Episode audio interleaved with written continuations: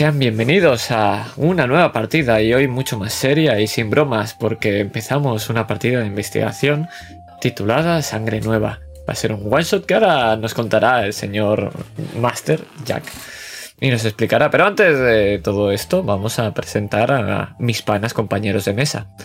De izquierda a derecha vamos a presentar primero a Iván que va a interpretar a Mariano Jiménez. ¿Qué tal estás hoy?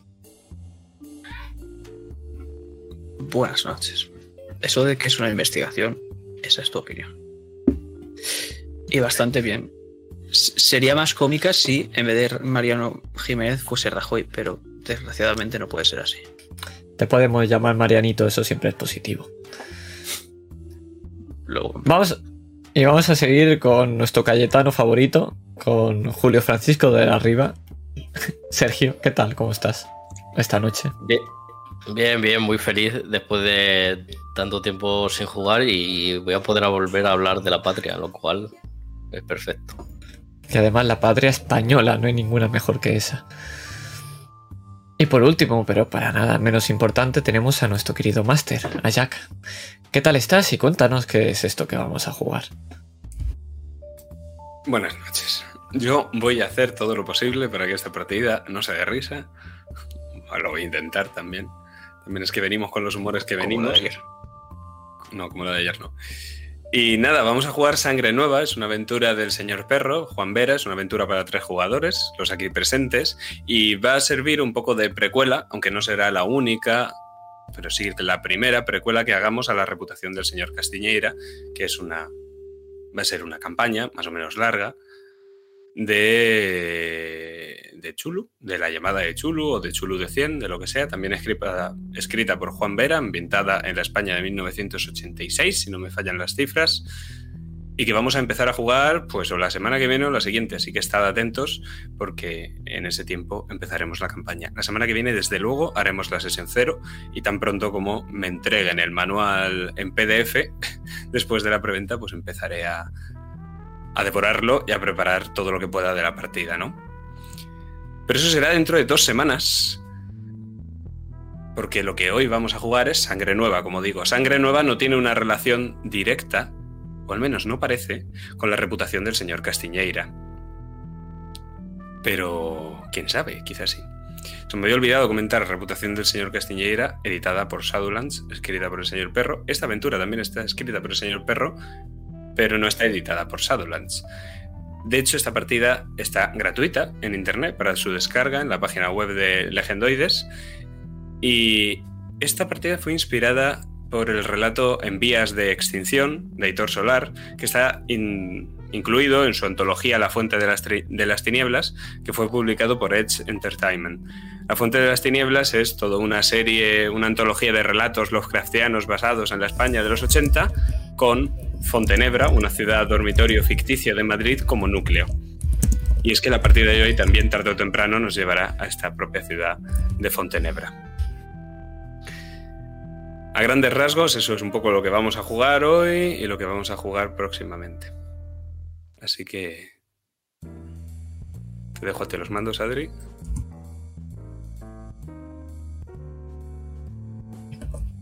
Maravilloso, gracias a nuestro Cayetano favorito por esa bonita suscripción. Ah, y no olvidarse que yo seré la fea, quiero decir, Olga de la Fuente.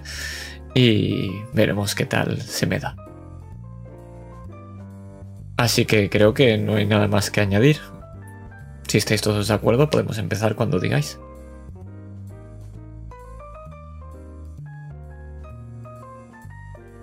Pues... Empezamos, ¿no? Dentro intro, ¿no? No está hecha todavía. Lo estará.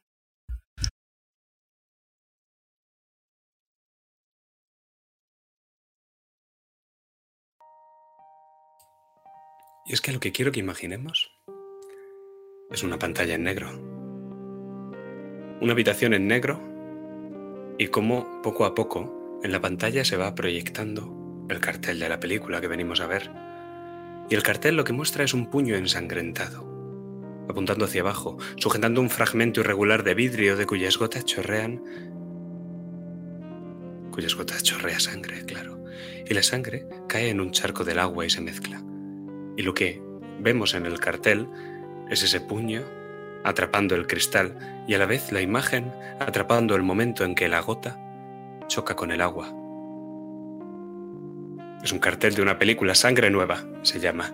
Estas pelis de los 80 que tanto les gusta hacer a estos críticos, a estos dramaturgos, a estos actores, productores y directores de cine que de nuevo, por primera vez quizá, pueden expresarse como quieren.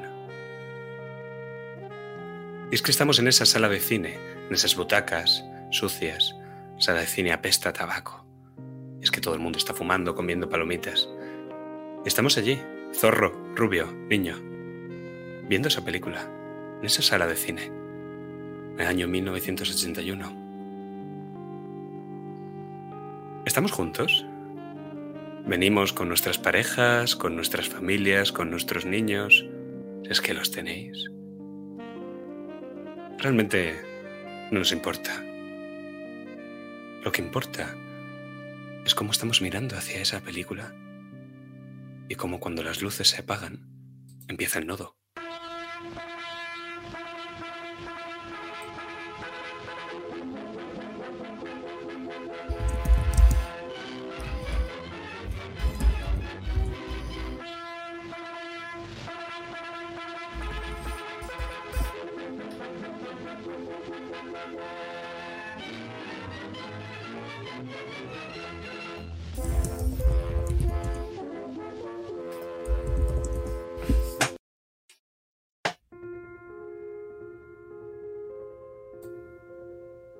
Cuando el plano se abre, vemos un flamante SEAT 1400 oscuro avanzando por la carretera a toda velocidad. Y unos faros potentes mucho, pero que apenas logran ver esa línea recta de luz a través de la incipiente y pesada niebla. Y no pasa mucho tiempo hasta que ese flamante SEAT 1400 gira, se desvía de la carretera principal, dejando atrás la vieja señal donde se puede leer Bienvenido a Fontenebra. Y el coche se dirige hacia el final de esa pequeña carretera, casi un camino. Y en el momento en el que se para, en una esplanada que se abre a orillas de un lago, hay una nube de polvo que se mezcla con la niebla. He dicho ya que la luz de los faros no puede atravesar la niebla, tampoco puede hacerlo con el polvo. Las puertas del coche se abren, ambas. El copiloto se enciende un cigarrillo y a la luz del mechero lo vemos. Tiene traje, corbata. Van vestidos de negro. Al copiloto, este que se ha encendido, el cigarro es más joven, lleva perilla. Sale del coche apoyándose en la puerta mientras mira hacia el lago. El conductor, por otro lado, tarda un poco más en bajar del coche. Se quita el cinturón y cuando una vez el polvo se ha sentado, se dirige hacia aquello que están iluminando los faros. Y es que son policías vestidos de gris, con su tricornio tan característico, y varios militares, junto a un mapa de una zona extendido sobre el capot de un todoterreno.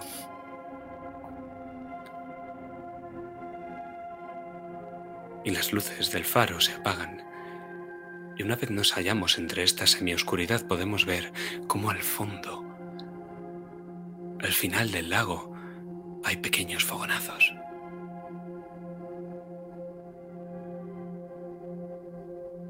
Fuego, un par de columnas de humo y luego el estallido de armas automáticas. El hombre, mayor, el que estaba conduciendo, y que no fuma se acerca hacia los militares, y todos estos se cuadran al verse acercarle. ¿Mi coronel? Les manda con un gesto de la cabeza que descansen. Y se gira hacia aquel que por el menor número de estrellas tiene la mayor graduación.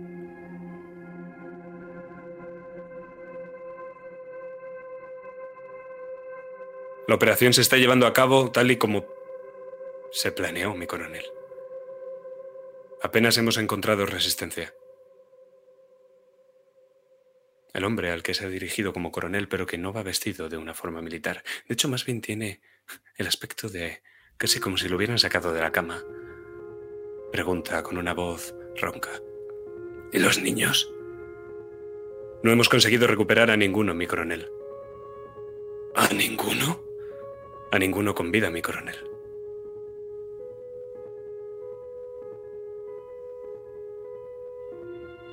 Que vayan trayendo las máquinas. El caudillo se ha involucrado en esta operación. Esta mierda tiene que ser un secarral para el fin de semana. Sí, mi coronel. Y podemos ver cómo ese mapa que había encima del capo del coche se pliega y se pliega hasta que desaparece. Y esta vez nos fijamos en ese hombre de la perilla y del cigarro, que lo mira todo desde el SEAT. Y sonríe. Tira el cigarro al suelo y nosotros seguimos ese cigarro. Y nos quedamos ahí, la cámara de nuestro cine se queda ahí, mirando ese cigarro y cómo la colilla termina de consumirse. Y pasa esta noche. Y a la noche siguiente, máquinas. Y máquinas. Y máquinas.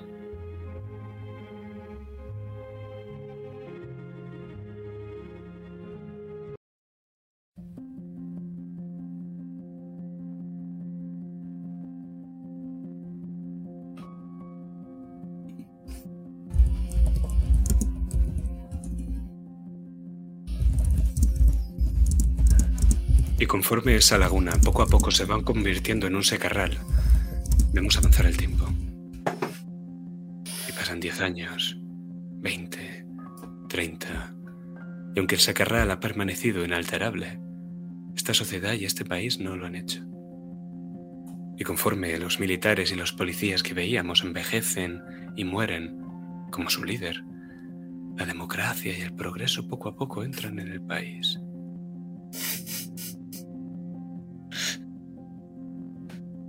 Libertad, a fin de cuentas.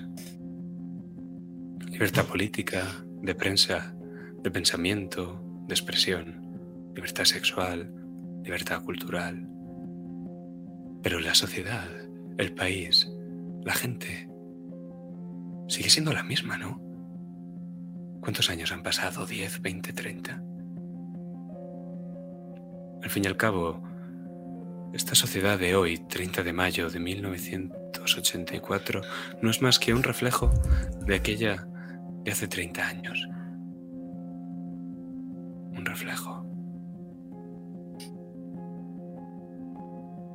Es como si la miráramos en un espejo. ¿Sabéis? Un espejo tiene dos lados. Desde donde se mira y el que refleja. Hace mucho tiempo se construyó un mundo igual que este, una imitación, y se hizo al otro lado del espejo.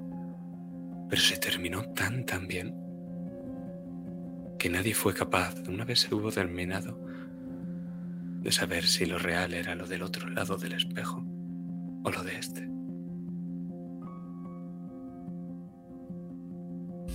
Quizá en este pensamiento, quizá en algún otro Es en lo que está enfrascado Olga ahora mismo. De pie apoyada en el lavabo mirando un espejo. La luz del cuarto de baño encendida sin ventanas, luz artificiales por la mañana. Te miras en el espejo, Olga. El espejo está roto. De forma fragmentada podemos vislumbrar tu aspecto. ¿Qué es lo que vemos?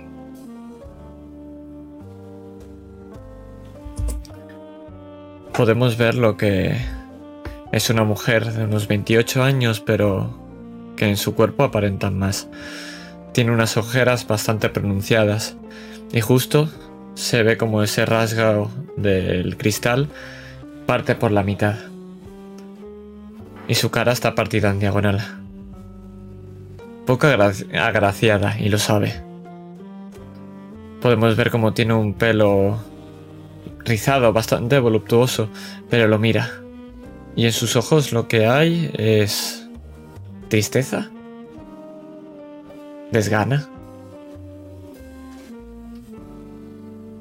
Y lo siguiente que vemos es como coge la manecilla de ese cristal para abrirlo y dentro hay un bote de pastillas.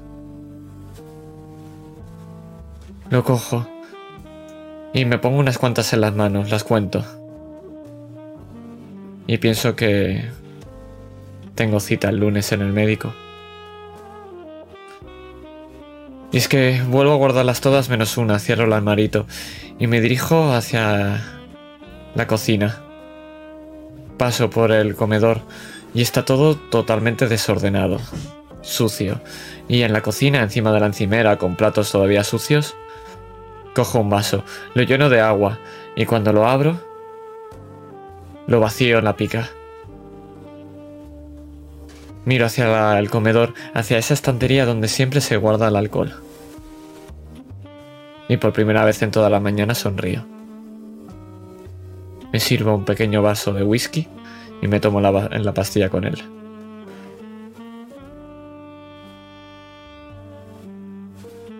Otra vez la misma historia de siempre. ¿Y dónde estarás? Y miro a un a una fotografía. Una fotografía de alguien que se parece a mí. Pero ella sí que sonríe de verdad. Con mi sonrisa, con la que debería ser mía.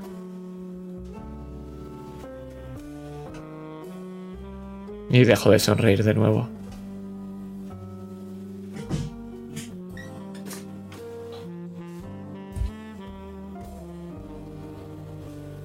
Y salimos por la ventana, por la cortina. Una ventana con barrotes, porque Olga vive en un bajo. Y es que no avanzamos mucho más hasta ver cómo un coche aparca en la puerta de tu calle del barrio de Chamberí. Y ahí, justo enfrente de ese bajo de Chamberí, aparca un coche. ¿Cómo es tu coche, Julio Francisco? Es un Golf GTI. Completamente nuevo. Que brilla. Y que sería la envidia de todos los que viven por aquí. Pero claro, en mi barrio eso es lo normal. Es un coche que obviamente yo no he pagado, pero papá siempre quiere que tengamos lo mejor. Desde luego que sí. Y lo mejor es ella. Nerea de la Fuente. Probablemente la chica más guapa, lista, divertida, que jamás te hayas echado la cara. Y si Dios lo quiere, y de hecho literalmente, te unirá con ella. Pero una mujer soltera como ella, ¿cuánto tiempo ha pasado? ¿15 días desde la última vez que la viste? Pero qué última vez.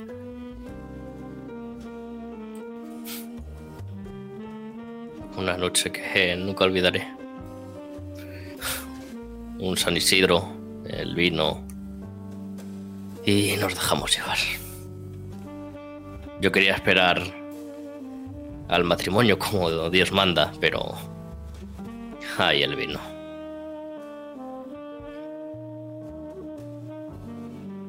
¿Y dónde está ella ahora, Julio? Solo ella y Dios lo sabe. Nadie de los que conozco sabe nada de ella. Y por eso estoy aquí, buscando respuestas a la última persona a la que le preguntaría. Aunque seguramente la persona que más las pueda tener. Es que cuando llegas allí te das cuenta de que alguien se te ha adelantado. Porque ya hay una persona pulsando el telefonillo de Nerea. Una persona que no sabe que ese telefonillo no funciona. Ese eres tú, Mariano. ¿A quién puede ver Julio desde la ventanilla de su coche en el portal de Nerea?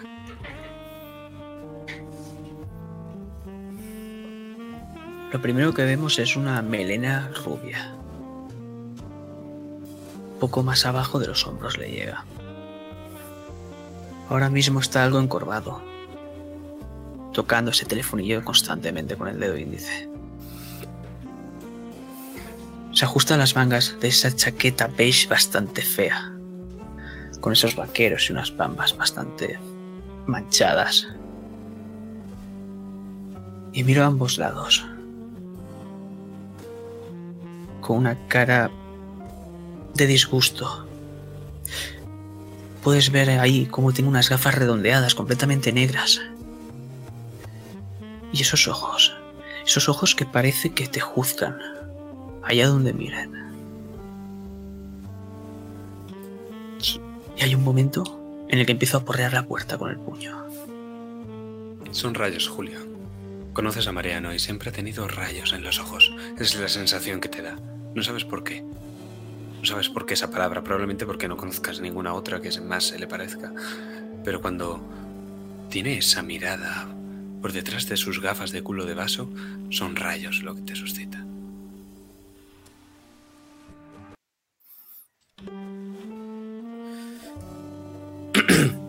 Mariano, ¿qué haces?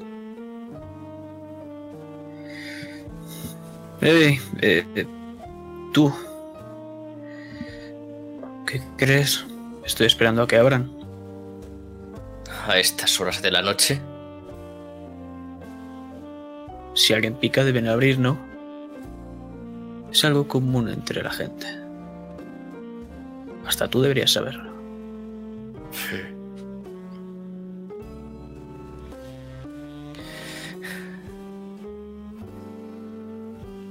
Ese telefonillo lleva sin funcionar. Dios sabe cuánto. Lo más efectivo será acercarse al balcón. Y lanzar piedrecitas como si estuviésemos en una peli de enamorados. Sí, algunos lo estamos. Te sonríe. Patético. Y se gira. Y se acerca al balcón. Casi puedes alcanzarlo. Con la mano poniéndote de puntillas, puedes golpear su ventana. Lo hago. Pues eso es lo que escuchas desde el exterior, Olga. Estás tú sola en el piso. Estoy justo al lado del sofá, donde encima de una mesa hay como un acuario gigante, pero está vacío de agua. Y estoy echando un pote con una comida asquerosa, o al menos eso es lo que parece. Y cuando miro, miro primero a la puerta, pero luego escucho otra vez el sonido que viene de la ventana. Es imbécil, no otra vez, por favor. No tengo el día para tonterías. Abro la ventana. Y te mira, pero no lo abro del todo, solo ves una parte del ojo.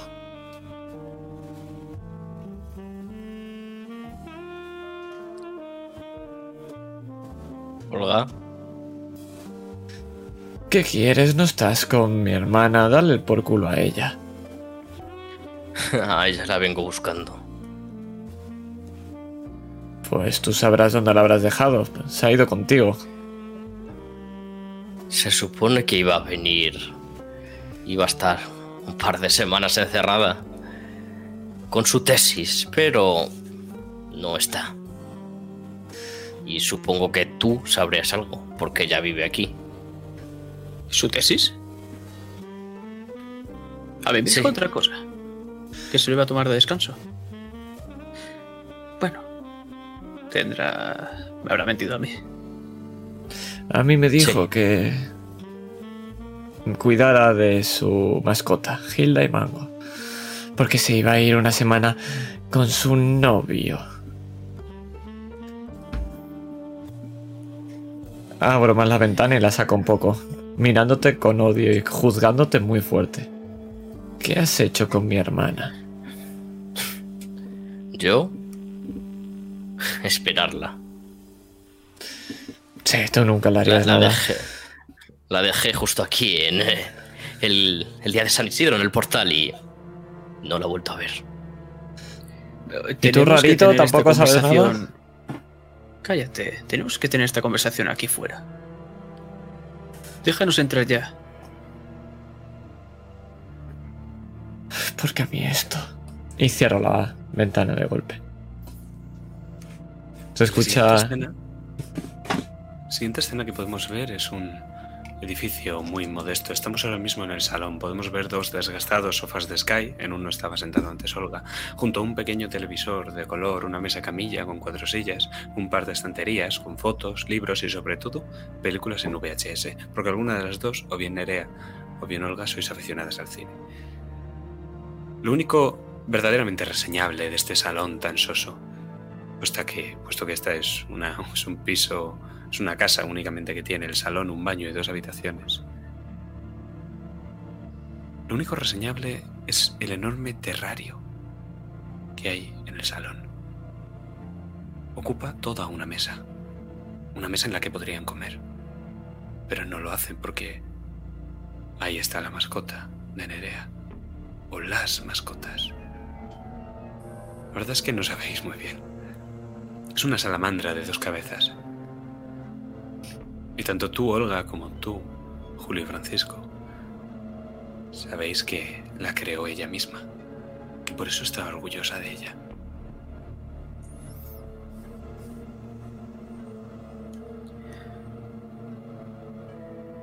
Tú, por otro lado, Mariano, en cuanto ves esa extraña deformidad en la salamandra, sabes que eso no es algo natural.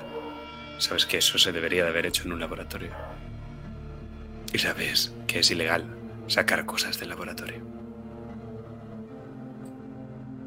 Estoy delante de esta criatura, dando golpes al cristalito. Me recuerda a vosotras.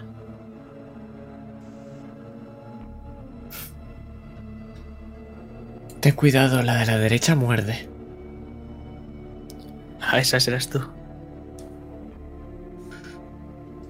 Muy gracioso, listillo. Mariano, eres to- todo un, un caballero. Mejor que ser tú.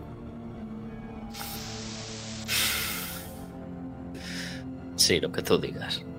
A ver, quiero saber dónde está mi hermana ya. ¿Qué mierda te ha contado a ti? ¿Listillo? Mira, ya te lo he dicho. Una semanita de descanso, tal vez un poco más. Y vamos a quedar el 28. Y bueno, dos días después, aquí estamos. ¿Y a ti? Tengo que entregar la tesis. Tengo prisa. A Sí, por supuesto. contó- a mí me contó lo de lo de la tesis.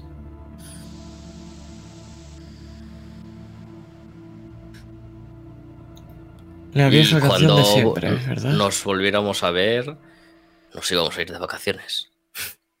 Y mira tú por dónde. Otra vez teniendo que solucionar sus problemas, la vieja canción de siempre. Vale, entonces, a ti te ha contado una cosa, a mí otra y a ti otra. Perfecto. ¿Dónde se supone que podría haber ido? ¿Has mirado en su habitación? A lo mejor hay algo. Podría hacerlo. No suele guardar muchas cosas y no le suele gustar que entre, pero... Habrá que hacerse. Ahí la tienes, la segunda a la izquierda. Con Dios. Cruzo la puerta. Quiero saber dos cosas. La primera de todas es, Julio, ¿por qué? ¿Qué opinión tienes de que Nerea haya jugado a ser Dios con este animal? Es literalmente algo que solo Dios puede hacer, ¿no? Dar la vida. Es algo con lo que no estoy de acuerdo. Entiendo que la ciencia es algo que Dios nos ha dejado a los hombres. Pero no para imitarle. Y ella está intentando hacerlo. Pero nunca se lo dije. No, no puedo discutir con Nerea. Y menos por esta gilipollez.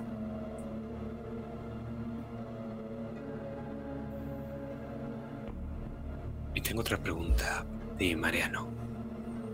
En el momento en el que vas a entrar en la habitación de Nerea, que está cerrada, empiezas a girar el picaporte, no has podido evitar ver cómo la luz del baño sigue encendida, la puerta entornada y el espejo está roto.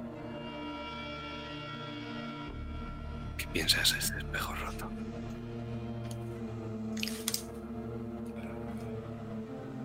Que a lo mejor la amargada quiere acabar con su sufrimiento por fin. Tal vez haría un favor a la humanidad si, si lo hiciera.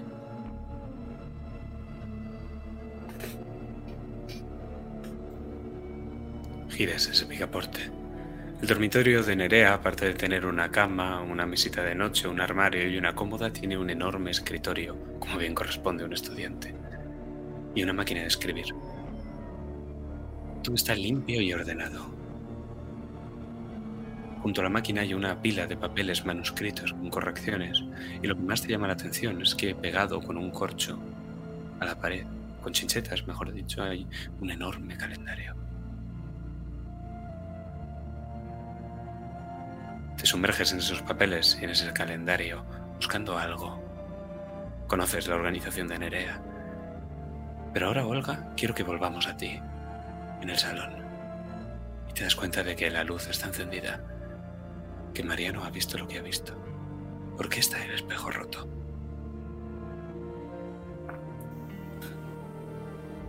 El espejo está roto de hace unas semanas. Dos exactamente. Y fue un accidente. Era justo cuando se estaba secando el pelo. Justo al salir de la ducha. Cuando se mira el cuello. Y cuando vio lo que vio, es cuando se le escapó el secador. Golpeó contra el cristal y se rajó por la mitad.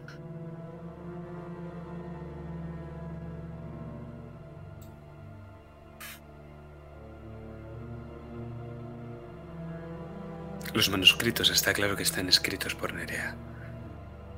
Pero también distingues la caligrafía de Federico, que lo ha corregido en algunos lugares.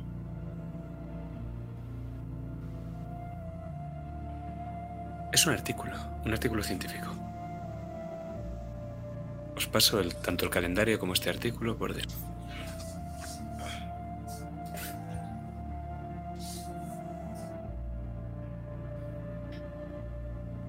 Mientras lo haces, solamente comentar que, eh, detalle de color que se me ha olvidado, llevo una blusa de, de un color marrón ancha, unos vaqueros y me está tapando un pañuelo al cuello.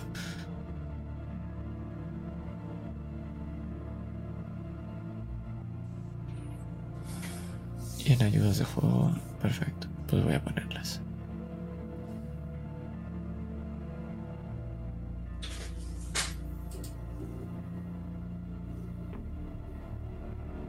Segunda ayuda a este artículo. Es un PDF y entiendo, Mariano, que eres tú el primero en verlo. Olga y Julio, ¿habéis seguido a Mariano hasta la habitación de Nerea? Al ver que tarda un poco, sí. Yo estoy por la parte del fondo de la habitación y lo miro de rojo.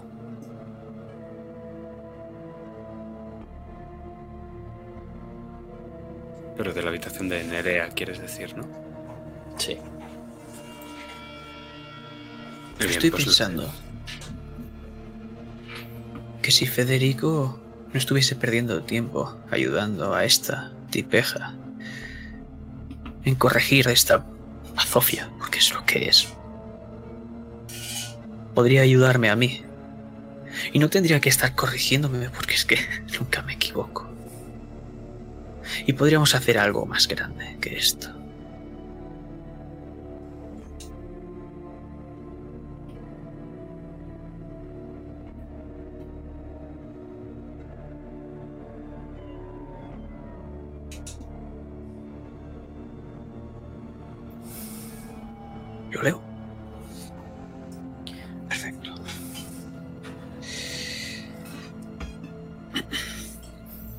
Extracto del artículo científico escrito por Nerea de la Fuente. Efectos astronómicos en el ciclo reproductivo de anfibios y reptiles.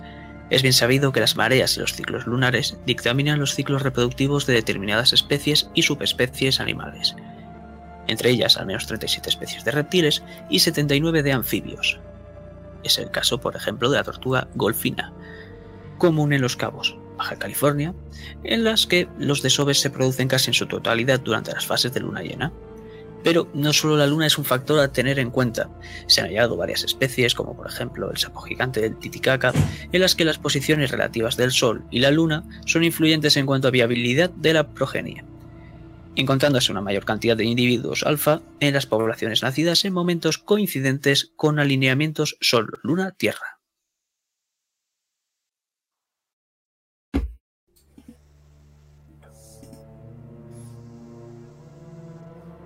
Y los autores son Nereada, de la Fuente y Federico Alcócer.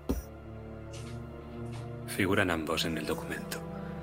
Y está el manuscrito prácticamente listo. Lo que has leído es ese resumen que en unos años la comunidad científica tendrá el sesgo anglo de llamarlo abstract. Pero de momento pone resumen. Y son ambos los autores y ese manuscrito está para llevarlo directamente a la revista. Dime, Mariano, Federico Alcócer, tu tutor de tesis, ¿ha escrito algún artículo contigo? No, pero he debido de incluir su nombre en todo lo que he escrito. A pesar de que claramente yo no lo haría, eso es por mí. Pero es lo que tiene si quieres estar el, do- en el doctorado. Pero bueno, un día cuando alcance la fama, vendrá a buscarme, como todos. ¿Has leído este fragmento del artículo en voz alta? ¿Para que lo escucharas en el resto o te lo has guardado para ti?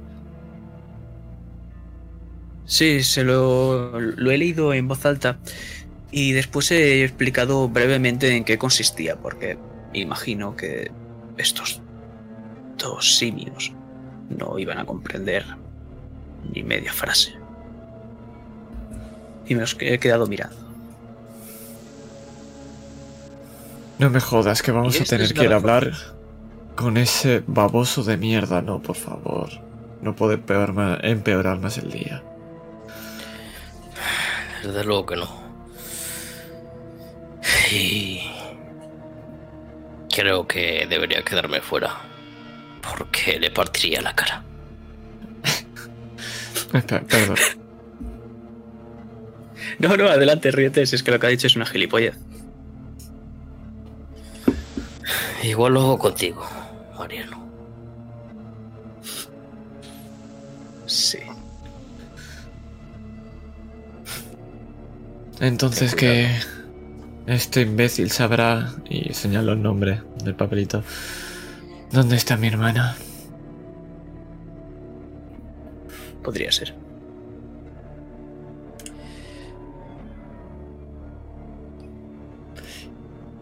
Yo cojo el papel y me quedo fijamente mirando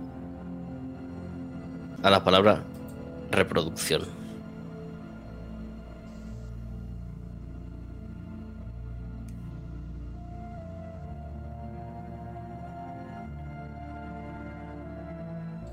¿Hacéis algo más en la habitación? Quiero revisar el calendario y preguntarle a Mariano. ¿Tú qué sabes de estas tonterías que estudiáis? Eh, hoy, según esto, es... Bueno. Luna nueva, ¿verdad? ¿Tiene algo que ver con esa chorrada que nos has contado? Posiblemente, pero sabiendo que es tu hermana.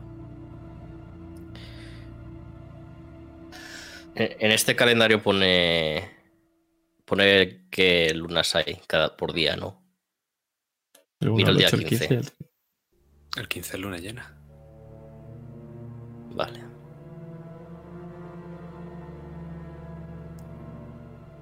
Hacedme ambos una tirada de astrología, tanto Mariano como. como Julia.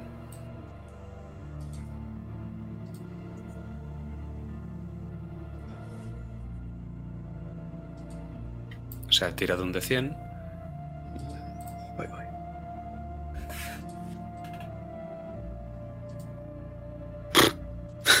que son dos pifias.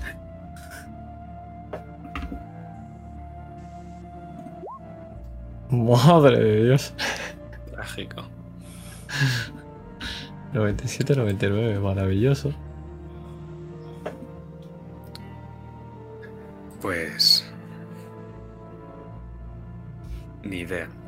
Pero sí que te suena, Mariano, ya que lo has dicho, que el día de San Isidro, ese último día que quedasteis, Nerea y tú, había un eclipse, un eclipse lunar. que Era perfectamente apreciable dada la, la luna llena que había ese día. ¿Lo recuerdas? ¿Cómo ibas a olvidar aquella noche, no?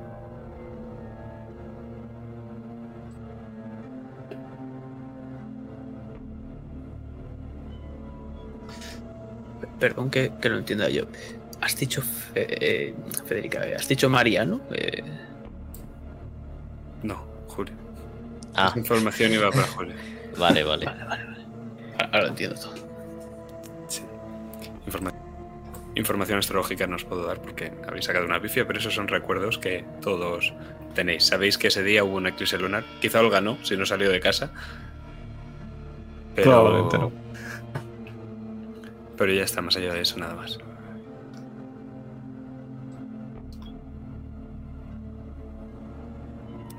Yo estoy también rebuscando.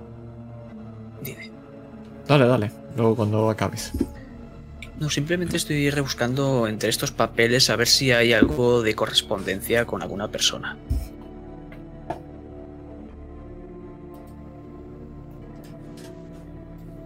Pues todos los dos.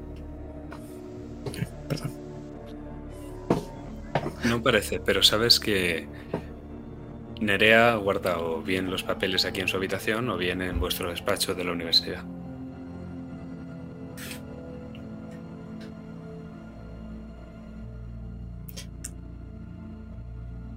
No parece. ¿Cómo, cómo se refería Nerea al baboso ese? Lo digo porque aquí pone Fede. Se llama Federico. Debe ser ese Fede. Wow, Sí, es su amante bandido. Por ¿Verdad, favor, no. Suficiente tengo con aguantar a uno. Eres muy gracioso, ¿verdad? Sí, eso decía mi madre. Pues ten cuidado. Porque igual se tiene que preocupar por ti. No debe hacer demasiado. ¿Verdad? Lo siento, con esa cara no puedo tomarte en serio, Julio.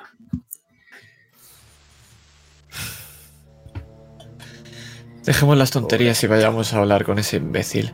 Tú has venido con el cochecito que te regalaron tus papis, ¿verdad? Pues llévanos a la universidad, venga.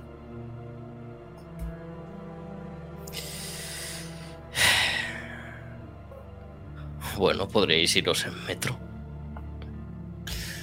Aquí el señor es muy listo. Pues te esperarás a que entre yo porque tengo la llave gilipollas. ¿Qué llave? La de despacho. Ahí te esperaré. Nos vemos. Vamos. Calzonazos.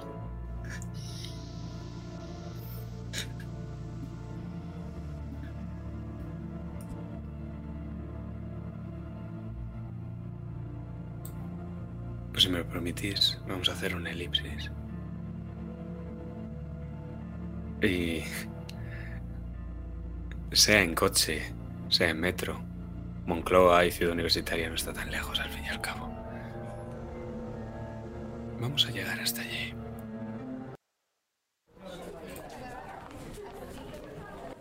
Es que nada más llegar os dais cuenta de que el campus de Ciudad Universitaria es un hervidero de gente, tanto por dentro como por fuera, pero no habéis podido entrar dentro.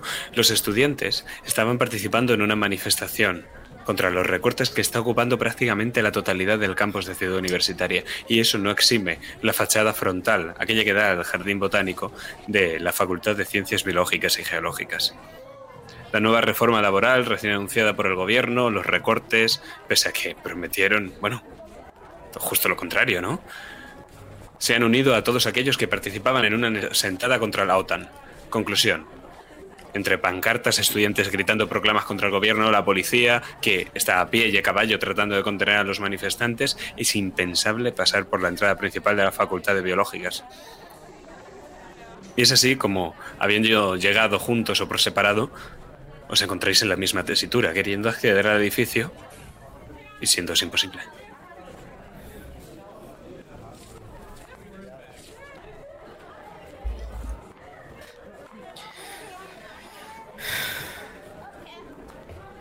Dime, Mariano, que sabes cómo montar ahí dentro de un rodeo, por favor. Claro, solamente hay una puerta despejada. Seguidme. Tírame a percibir. Ay. Bueno, en esto estoy bastante mamado.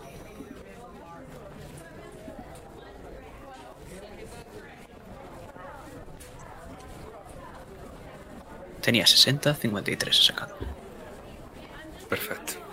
He de hacer constar que en vuestras fichas no hay suerte ninguna. Eso es porque no tenéis porque es un one shot. Entonces esa regla no se aplicaría hoy.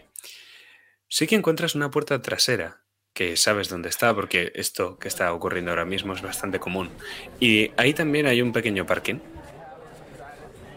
Entiendo que diriges hacia el grupo, hacia esa puerta trasera, más o menos abriendo paso entre los manifestantes hasta que su densidad, podremos llamarlo, disminuye lo suficiente como para poder andar con normalidad y dirigiros hacia esa puerta. Lo haces, ¿no? Efectivamente. De vez en cuando incluso tengo que coger y con mis brazos hacer como si fuesen palas ir apartando a la gente para abrirme camino mientras estoy blasfemando algo que no entendemos. Pues afortunadamente no va a haber nadie dentro del edificio porque también se ha decretado una huelga de estudiantes. Por ello te extraña cuando la puerta de esta por lo que vais a entrar todos se abre y una procesión de jóvenes con un pelo prácticamente idéntico y un jersey anudado en torno al cuello, además de unas camisas de Dolce Gabbana y de Gucci, te sorprenden. Llevan cajas. Todos, cada uno de ellos lleva una caja y se dirigen hacia una furgoneta que habéis visto en un parking cercano.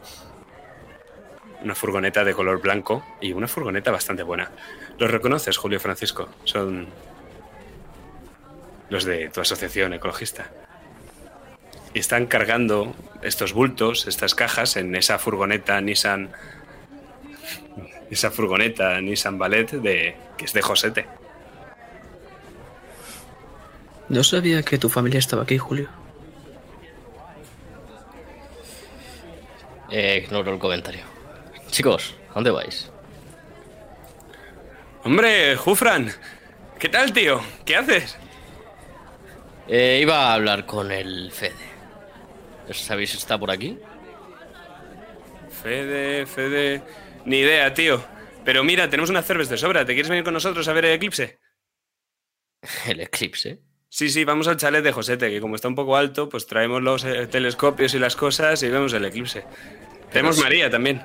Si hubo... No, no, gracias. Si hubo uno hace 15 días, ¿cómo puede haber otro? No, ese, Estoy. No, pero ese fue de luna y este es solar, o, o ese fue solar y este de luna. Yo qué sé, tío, vente a ponerte ciego con nosotros, hombre. Que en otro momento. Hoy no. Bueno, va. ¿Y estos raritos con los que estás? Mi cuñada y un gilipollas con el que estudia. Ah, ya, Encantado, ¿eh? Encantado, hippie. ¿Cómo? ¿Lo ves? ¿Cómo? Un gilipollas. Tío, pero ¿está diciendo en serio el rarito este o...? Lo peor es que sí. A que dan unas ganas increíbles de partirle la cara. La verdad es que sí. Empieza a subirse el jersey y a desabrocharse los puños de la camisa y ves unos gemelos de oro que empiezan a intentar quitarse y no puede. Dice, bueno, no, creo que no me merece la pena. Te ayudo. ¿Pero y este cabrón? Suficiente tengo con un imbécil con jersey al cuello. Por favor, vamos a hablar con el baboso ese. Ya, por favor. Quiero volver a Vamos, sofá. yo solo quería ofrecer ayuda a un discapacitado mental. Pero sigue, sígueme, Julio. Despídete de tu familia. Jufran, tío, como salga de aquí en menos de cinco minutos, lo atropellamos con la furgo, ¿eh? Ojalá. ¿Que me- ¿No sabe que mi padre es juez? Eh, estos muertos de hambre, ya sabes. Y seguro que Borbón. Bueno.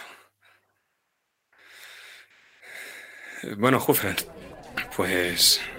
Nos vemos, tío. Por cierto, no habéis visto a Nerea estos días, ¿no? Ninguno. Nerea... Yo qué sé, tío. Te la follas tú, ¿no? Sí, pero ella suele estar por aquí. Ya, pues lo siento, tío, pero no la hemos visto ninguno. Cuando llegue al chalet le pregunto a José. Pasarlo bien. Y le le echo, bueno, le hago un saludo, le echo la mano. Te devuelve la mano. Y puedes ver cómo se, se baja un poco el jersey. Lleva dos. Lleva uno puesto y luego otro anudado al cuello. Uno es de, uno es de color verde y otro es de color fucsia.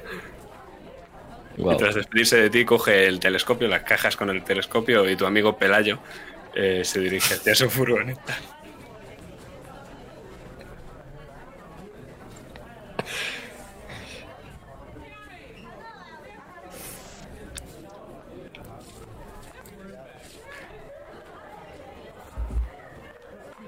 Cuando entra Julio, eh, me acerco a él y lo único que le digo es: Así me gusta, Jufran, que no fumes María.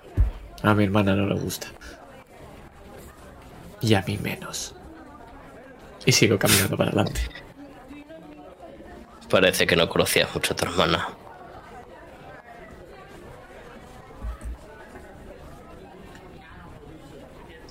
¿Te miro? Entonces Te preguntémosle a Federico. No tengo tiempo para tonterías. Hablemos ya con él, encontremos a mi hermana y volvamos al sofá. Os introducís pues en el edificio de la Facultad de Ciencias Bio- Biológicas y Geológicas, que es radicalmente feo. Os acabo de mandar una imagen, es feísimo. Es un edificio cuadrado, plagado de ventanas, es como una especie de rascacielos porque también es enorme y es cuadrangular. Es un departamento pequeño dentro de la facultad. Hay varios despachos para los profesores, un par de oficinas para los estudiantes, aquel departamento de genética, una protogenética, más bien. Y no os cuesta mucho, guiando Mariano, llegar en la oficina de Nerea, que él comparte con ella o que ella comparte con él. Depende a quién preguntéis, por supuesto. Sin embargo, para ir al despacho de Federico tendréis que pasar primero por la sala de la secretaria del departamento. Entonces podéis elegir dónde ir primero, donde queráis. Yo voy directo a. Federico.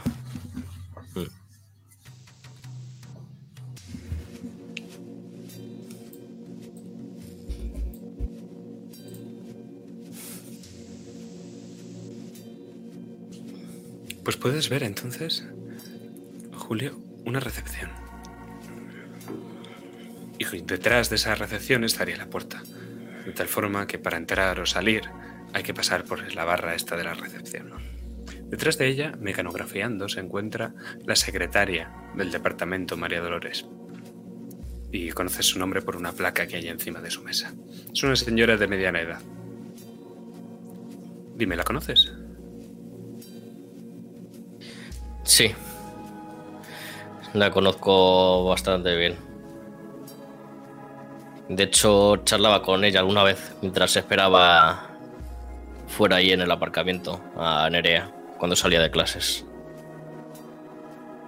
Es una señora muy amable. Lo único que no sabes bien si tú charlabas con ella o ella charlaba contigo, porque es la mayor cotilla que hay en este departamento. Y fuma como un carretero. Y es en el momento en el que sacude uno de esos cigarrillos para echar la ceniza encima de un cenicero que está plagado de ellos, cuando te saluda. ¡Hombre, guapo! Se levanta, va a darte dos besos. ¿Qué tal? ¿Qué tal? ¿Qué vienes? A buscar a la de siempre. Pues no está. Aquí no está. Oye, huelga, ¿no sabes? Sí, sí, lo sé, pero ¿desde cuándo hace que no está por aquí? Uf. Eh, a ver, que haga memoria.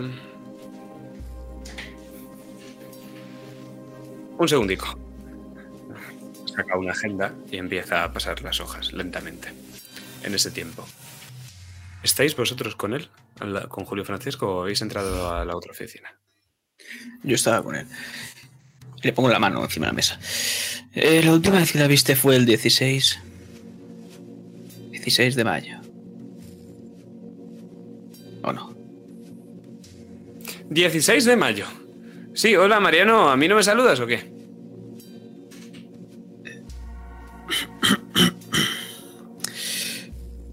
Hola. Hmm, decía yo, eso es que eres un chico muy despistado. Pues sí, sí, la vi el 16. ¿Y no ha pasado ninguna otra vez más? No, no, no, no, no ha vuelto por aquí. ¿Y Federico? Ah, su, su excedencia empezó el viernes pasado. ¿Y dónde se supone que está? No sé, ha empezado su excedencia donde él quiera. A lo mejor se ha ido a la manga de vacaciones.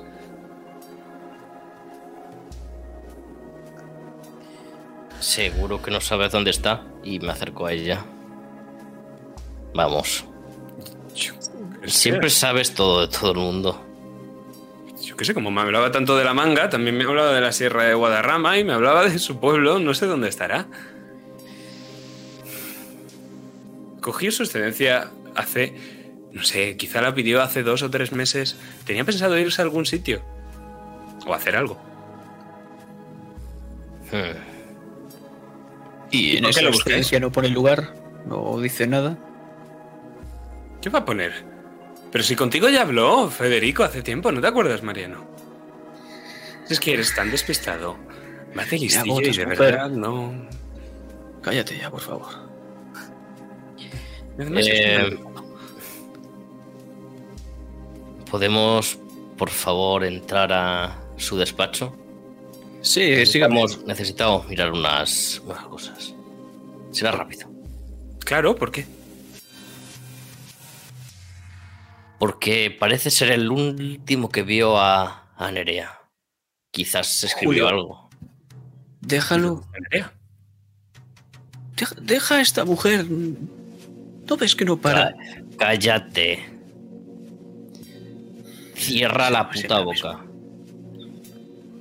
Sí, eh, al- ¿No está, chicos? sí, por favor, al, al despacho. Y le, le sonrió. Em, em,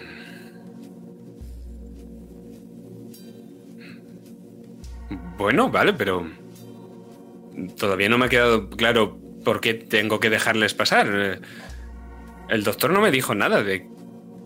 Sí, el artículo de la revista, ¿no lo dijo No ya? Para eso no estoy te- aquí. ¿No te dijo algo de que iba...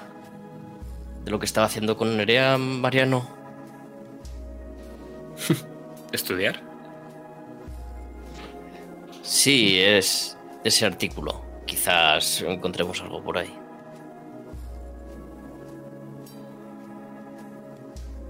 ¿Y necesitáis el artículo para...? Porque estoy colaborando con ella. ¿No lo recuerdas? Eso es. Ah, ¿estás colaborando tú con Nerea? Tiene que tener el trabajo muy terminado entonces, porque Federico y ella han estado haciendo la parte gruesa y Federico dijo que no te dejaría colaborar hasta... Bueno, hasta que ya estuviera prácticamente hecho para que no lo estropearas. Sí, pero como ella es una inútil, pues me necesita antes. claro que sí. Sigue pensando eso, campeón. Sí. ¿Todo bien con tu marido, María? Eso no ha tenido gracia.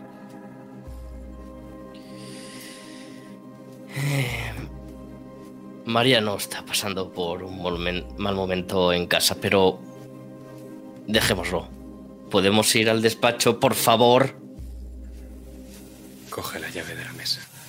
Nada, nada, un par de preguntas y los chicos estos cada vez los hacen con más prisa.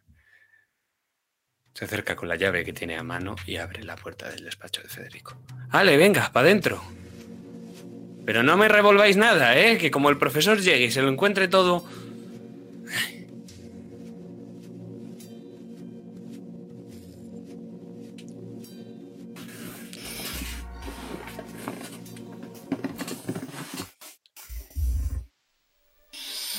Me pongo a ojear los papeles que hay en la mesa del despacho. Levemente iluminado por la luz de unas venecianas que están prácticamente bajadas y cuya luz se cuela en este despacho. Es bastante clásico de profesor. Tanto, bueno, Mariano, has estado aquí muchas veces. Hay dos paredes cubiertas de estanterías con libros técnicos sobre biología, tesis doctorales, revistas de divulgación y muchos mapas, mapas físicos de España principalmente, con mucho detalle. Un mapa de la Comunidad de Madrid, y un mapa de la ciudad de Madrid y sus alrededores. Hay algunos libros que faltan de la estantería, lo cual es nuevo para ti. Normalmente siempre están todos. La tercera pared está ocupada por un gran ventanal, desde donde se vería Ciudad Universitaria si subís las venecianas. La última de las paredes tiene algunas fotos y títulos enmarcados, tanto de su doctorado como de su titulación de profesor, como aquella edición del Boletín Oficial del Estado donde fue elegido profesor titular de Biología en la Universidad Complutense de Madrid. Y hay un claro, clarísimo hueco en esa pared. Y en el lado opuesto hay un espejo colgado como si fuera un marco. De hecho es que tiene un marco. Y ese espejo debería de reflejar el cuadro que está colgado en la otra parte. De hecho, hay un pequeño clavo desde donde se colgaba. Pero ese cuadro, esa fotografía ya no está. Y el espejo ahora lo único que ilumina, lo único que refleja es la pared. O a cualquiera de vosotros, claro.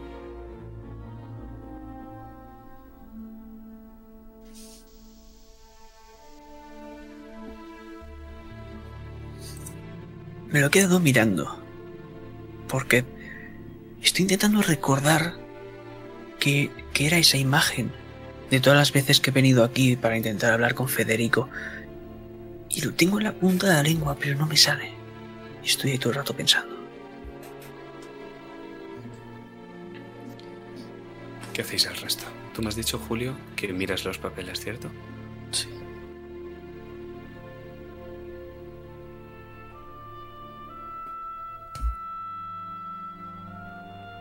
Pues hay un par de cosas de interés. La primera es que cuando empiezas a rebuscar los papeles, se escucha un algo metálico. Y puedes ver como en lugar de monedas lo que hay es un juego de llaves. Y hay varias, la de seguridad, la del portal, la de la cochera. Parecen las llaves de una casa. Y luego hay un sobre abierto. En el interior del sobre, un recibo de la Biblioteca Nacional sellado por el Ministerio, que le permite a Federico el acceso y el préstamo durante dos meses del libro Obliteratae Legendae Stellarum. Y pone traducción al latín con anotaciones del magistrado del Santo Oficio Horacio Ponce de Luna.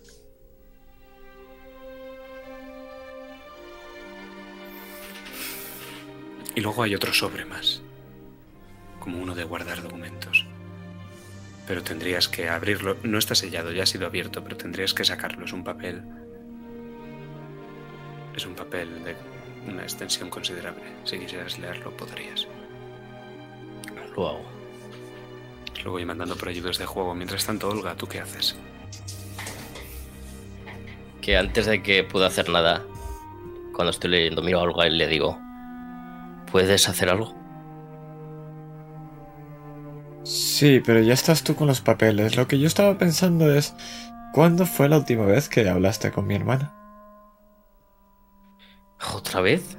El 15 de mayo. ¿Y tú, Mariano? San Isidro.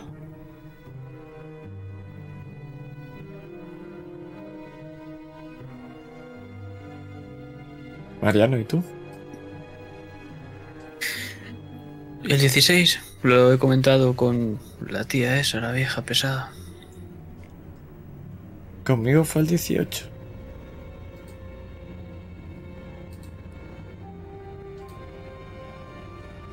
Porque contarnos a cada uno una cosa distinta cada una de esas fechas. Normalmente pasa cuando en una relación no va bien la cosa.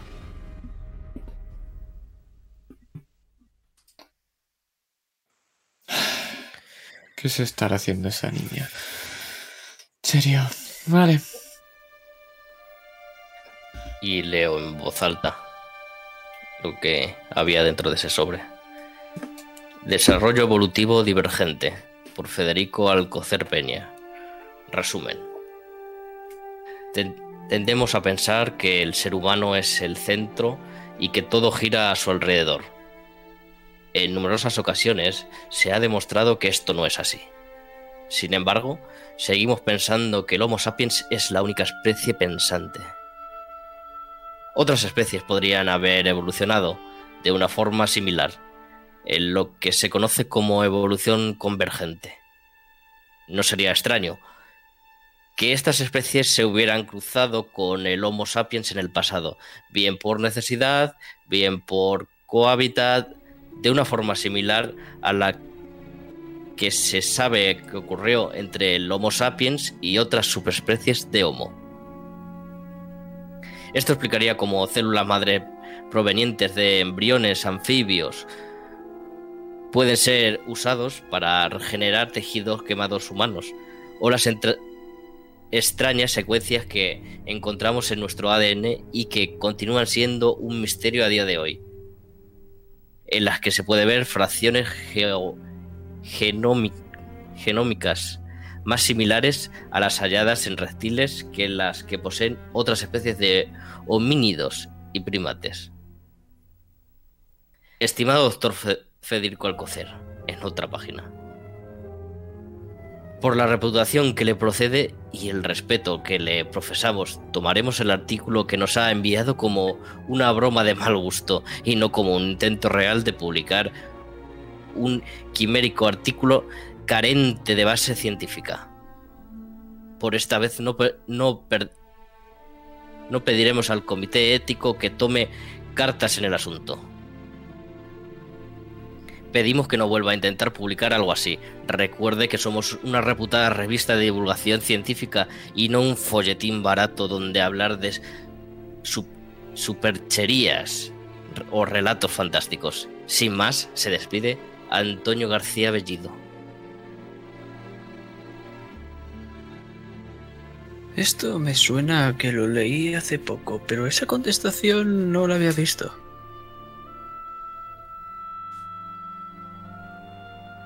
¿Y conoces al tal Bellido? Seguramente sea como su eminencia, Federico. Y escribe artículos eh, sobre biología y demás temas. Sí, otro gilipollas. Pero sabes dónde encontrarlo. ¿Tú sabes dónde se encuentra uno de esos famosos a los que ves por las revistas? Si se Pues supone que es el que acepta los artículos, tiene que ser de la propia revista. ¿Sabéis cómo funciona acaso? Igual no lo sabes porque no ha publicado nada en ninguna puta revista. Podría ser peor, podría ser tú. Sí. Sí, Mariano. Chicos, chicos, no os peleéis. Ahora lo que hay que hablar es por qué este baboso está hablando de hombres reptiles. Me recuerda un poco a la tesis de Nerea. Era sobre hibridismos y cambios en el desarrollo embrionario. debido a alteraciones drásticas del medio. Y ese Bueno, bicho que es tenéis en casa. visto. Sí, efectivamente, también está relacionado con el artículo ese que hemos visto allí. Pero el bicho es asqueroso, simplemente tiene dos cabezas. Y eso no es extraño. Bueno, ya has visto lo que salen en las películas, eh, peces con tres ojos, chorradas así. Tampoco le he querido dar muchas vueltas. Lo curioso es que come igual que un bicho. Es ficción, ¿verdad? Hasta ahí llegas. Sí, pero ¿qué tiene que ver con este artículo? Y sobre todo, si esto se supone... hibridismo. ¿No Pero si su-? Sí, pero si se supone que esto es tan importante, tenían que entregar un artículo y tal, ¿por qué este señor se ha alargado de vacaciones? No lo sé. Pero esa maldita foto que estaba ahí me intriga mucho. Y no recuerdo cuál era. Tal vez en su casa esté. Y aparte, hemos visto ese libro extraño, no recuerdo cómo se llama. He hecho un vistazo a la biblioteca que tiene aquí. Parece que aquí no está. Tal vez en su casa. Si sabes dónde vive. Saber dónde vive. Tenemos sus llaves. Eso es lo de menos. ¿Estás seguro de que son sus llaves? Como no sean las de Nerea. Olga, las llaves. ¿Cómo van a ser las mías estas? Dámelas.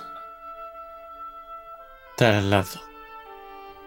Y comparo a ver si son iguales. No, está claro que no. No. No hay cochera en la casa de Olga. Haz una tirada de idea, Mariano. Voy. A ver, idea, idea, idea. Tengo un 90, madre mía. Madre. Eh, Saca otro 97. Ocho. 8. Eso es crítico. Es espe- Cerebro éxito especial.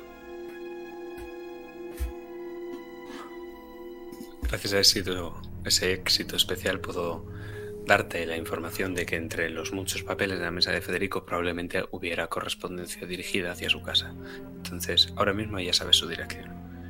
Vive en Fontenebra, una ciudad dormitorio de Madrid situada a unos cuantos kilómetros de aquí. Se puede llegar en cercanías, no es difícil. La otra cosa que te voy a decir es que... ¿Recuerdas la foto? Y casi como si una bombilla se encendiera justo encima de tu cabeza, miras al espejo y allí está.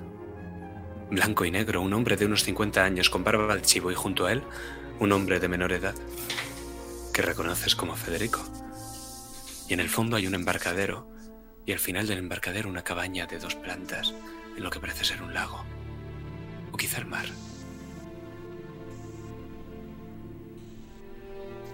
Y la imagen desaparece de ese espejo, tan rápido como ha venido, pero se te queda en la retina. Cuando cierras tus párpados.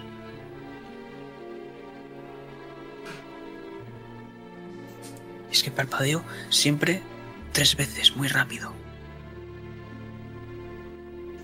Y me quedo un poco atónito. Claro, esa maldita cabaña, siempre me hablaba de ella. Parecía que iba a pescar en sus días más jóvenes. No sé si... Bueno, la, la que estaba ahí, que ya no está esa fotografía, aparecía él bastante más joven, con un tipejo más anciano. Imagino que algún tipo de profesor podría ser o algún familiar.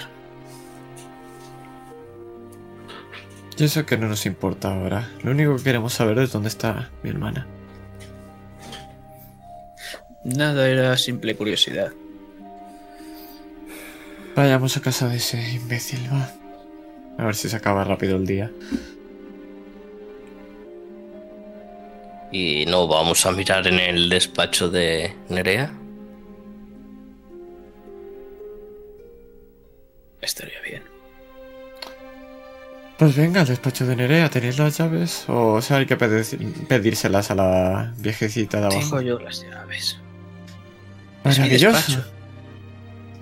¿No era el de Nerea? Era el de Nerea.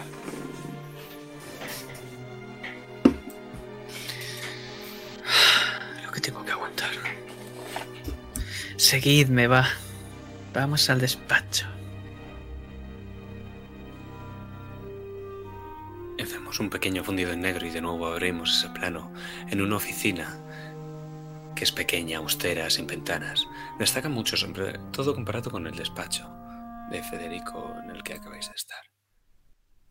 En cada una de las paredes hay una repleta de libros, carpetas junto a la puerta, pero mientras que el despacho de Federico tenía dos de estas estanterías y cuadros y fotos en la otra, las tres paredes de restantes de esta habitación son como repetir el mismo patrón. Hay un gran archivador, un escritorio con un flexo y una máquina de escribir. Ah, y una cajonera. Una cajonera cerrada con llave.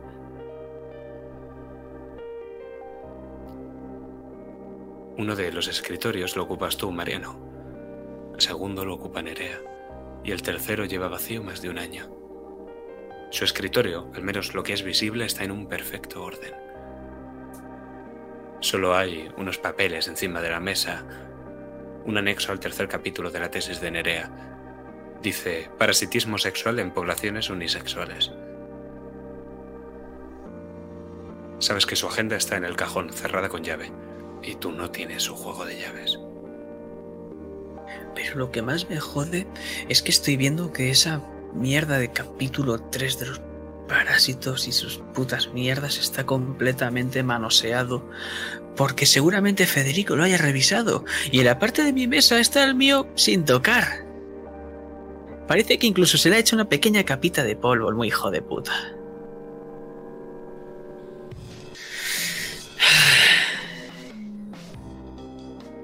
Desgracia en desgracia. Eh, déjame ese manojo de llaves, por favor. A lo mejor en la cajonera funcionan.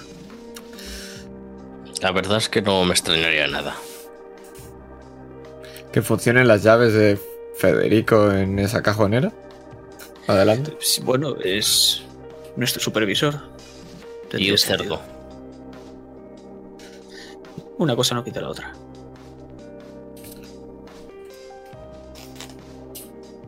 Venga, va. Julio, me interesa saber qué estás pensando.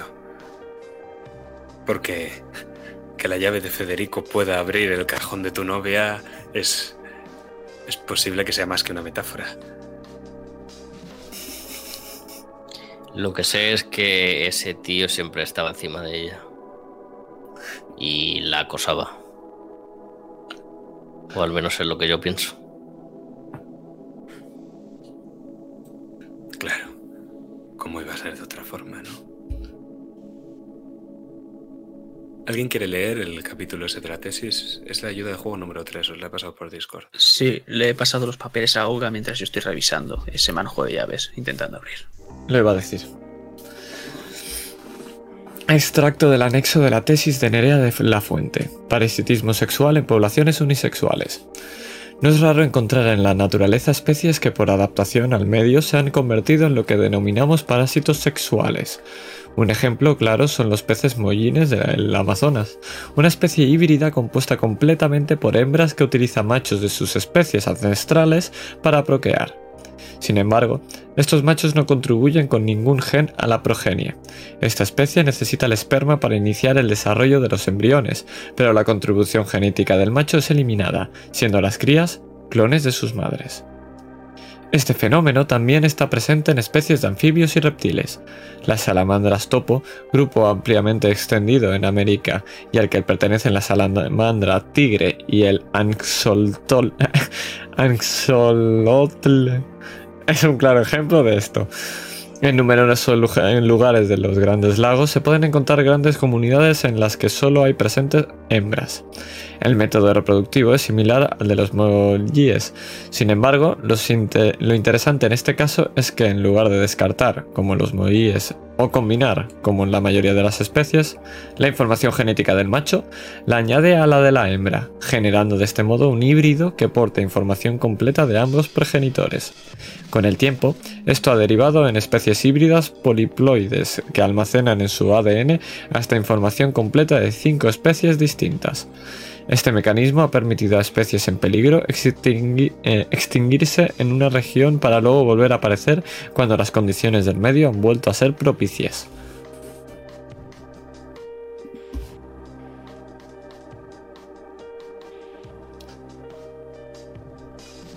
Y ahí ves, el muy cabrón no me ayuda a mí. Siempre con el hibridismo y mira, cuando yo necesito ayuda, pues nada, Estoy haciendo fuerza con las llaves intentando que entren. Y ninguna lo hace.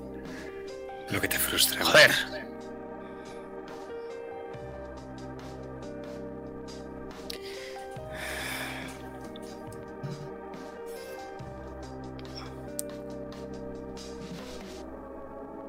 Entonces, ¿qué? ¿La vamos a dejar ahí sin abrir? O reventamos esta mierda o vamos otra vez con la viejecita de los cojones. Tal vez tenga una puta llave. No, seguro que Juanfra es lo suficientemente fuerte como para abrirla, ¿verdad? Sí, puedo, puedo intentarlo.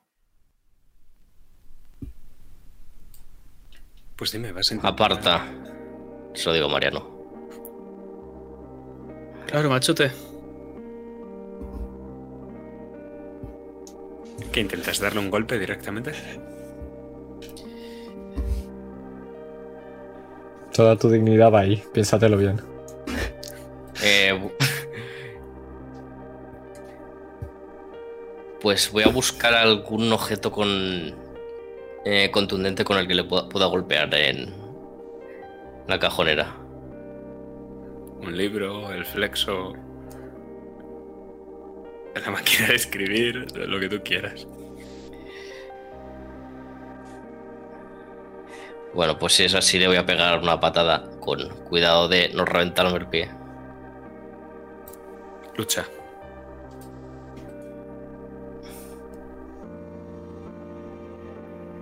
Vale. Tremendo, tremendo apicio voy a sacar. Efectivamente.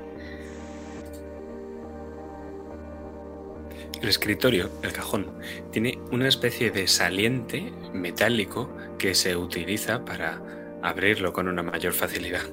Ahora ya no tiene ese saliente porque está clavado en tu zapato, en la suela y la ha atravesado porque esas zapatillas que llevas estarán muy a la moda, pero tienen una suela de mierda. Se te ha clavado en el pie.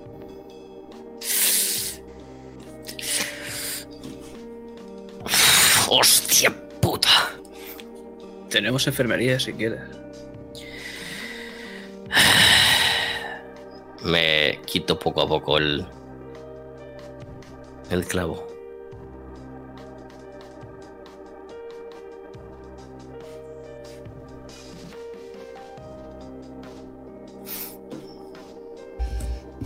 Bueno, Juanfra, puedes ir abajo a explicarle a la viejecita que se ha roto el picaporte y a ver si puedo abrirnos esto. Aunque dudo que tenga la llave. Lo dudo. Y en cuanto me quito el clavo, bajo para la secretaría con una ligera cojera, no apoyo el pie. Debemos bajar esas escaleras y se quedan en la habitación Olga y Mariano. Quiero revisar si sabría de qué revisa, en qué revistas exactamente y si tendría capacidad de tener algún contacto con con ese con ese hombre que le ha negado la carta. El artículo, perdón.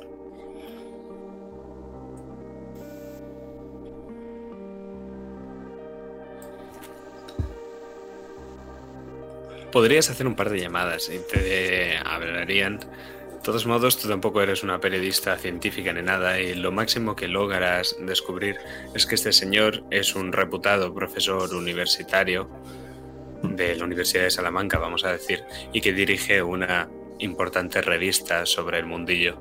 Pero más allá de eso, su número de teléfono no es relevante. Entonces, entonces no, no importa mucho. Perfecto. Yo estoy observando el entorno. A ver si por casualidad recordase, porque siempre me hablaba de una copia de la llave por si se le perdía y que la dejaba en el despacho escondida, pero no recuerdo en qué lugar. Entonces a lo mejor podría llegar a encontrarla o a lo mejor nunca la encontraría. ¿Quién sabe?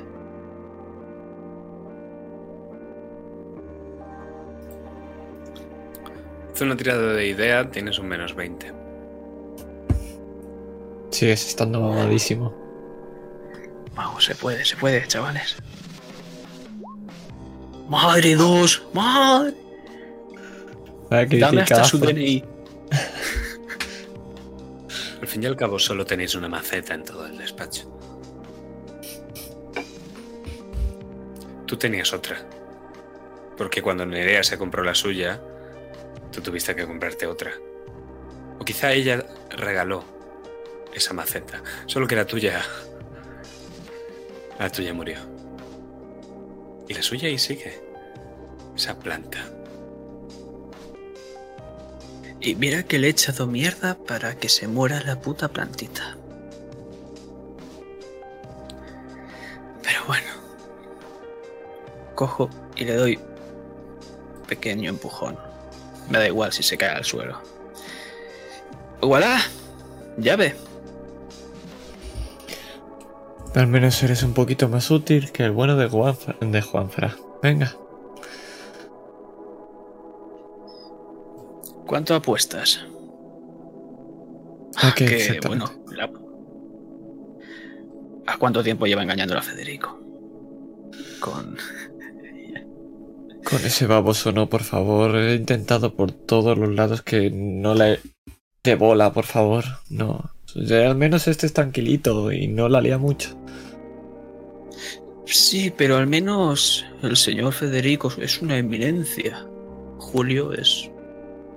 Julio. Pues por eso mismo. El otro es un viejo verde este que le va a hacer a Nerea. ¿Darle droga? Nah, ni para eso. Nah, pero eso y a ver si la encontramos ya y puedo irme a dormir. Por supuesto. Parece, parece que no conocíais muy bien a Nerea. Ninguno de los dos. Y veis cómo abre la puerta Julio.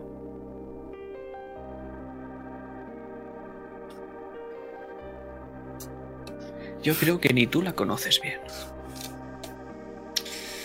Niño, recuerda que yo soy su hermana y que llevo desde pequeña protegiéndola. Así que si alguien aquí la conoce, soy yo. Igual la deberías proteger de sí misma.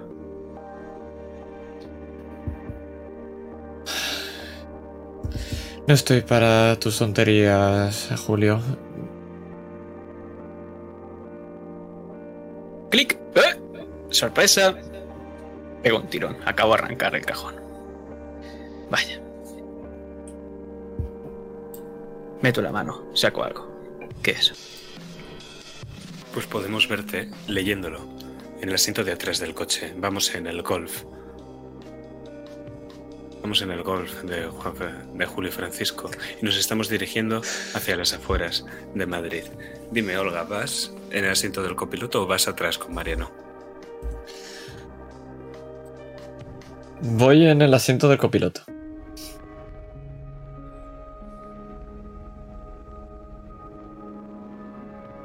Donde se supone que siempre va Nerea, por supuesto. Sí, de hecho huele a ella. Ese asiento es como si tuviera su perfume. Cuando lo vuelo abro la ventana.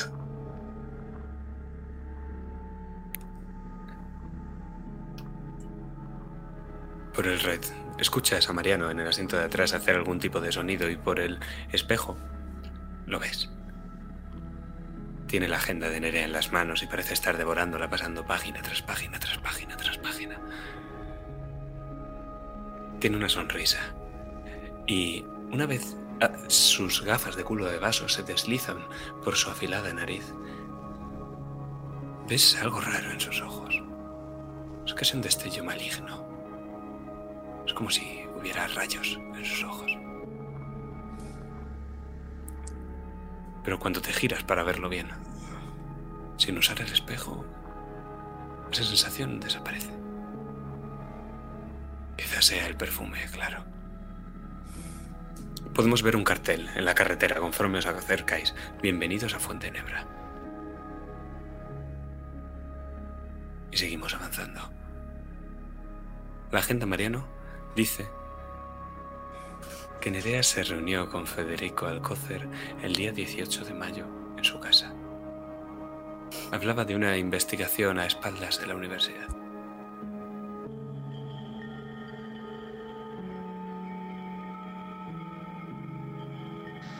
Julio, buenas noticias. Tengo información sobre Nerea. Parece ser que estaba investigando algo muy a fondo con Federico en su casa. Puede que en su despacho. Como Kennedy. O no. ¿Quién sabe?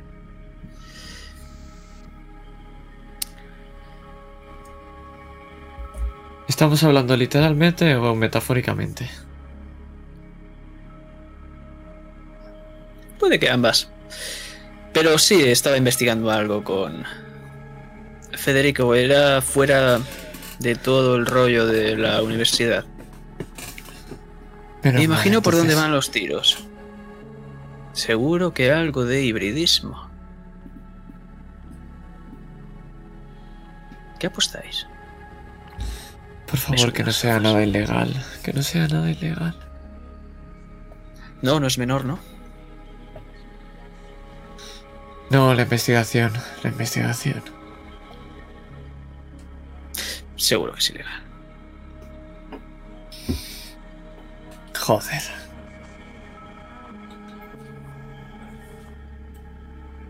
Dime, Julio, ¿habéis... ¿Has memorizado el callejero o es Olga la que lo lleva en el asiento del copiloto? El callejero de Fontenebra, quiero decir. Supongo que lo llevará Olga.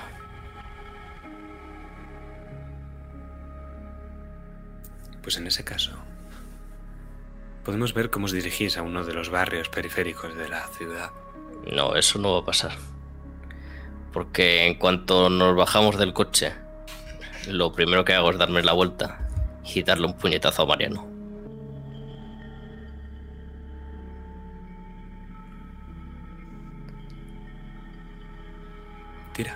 Tira. Vemos el labio partido. ¿A qué viene eso ahora? Yo no me he follado a tu novia. Bueno, a Nerea. Ya te gustaría. No, créeme no. Y lo único que va a tener contacto aquí vas a ser tus putos dientes con el suelo. Si no te callas la puta bandido. boca y dejas de ser un puto gilipollas. Esta es mi naturaleza. ¿Ser gilipollas es tu naturaleza? No. Tú eres el gilipollas, pero yo soy superior a ti. No lo has terminado de entender todavía. ¿Sabes ¿Para que- esto hemos parado? No, eh, ya hemos llegado. ¿Acaso no te habías dado cuenta? No, es que conduces como un abuelo.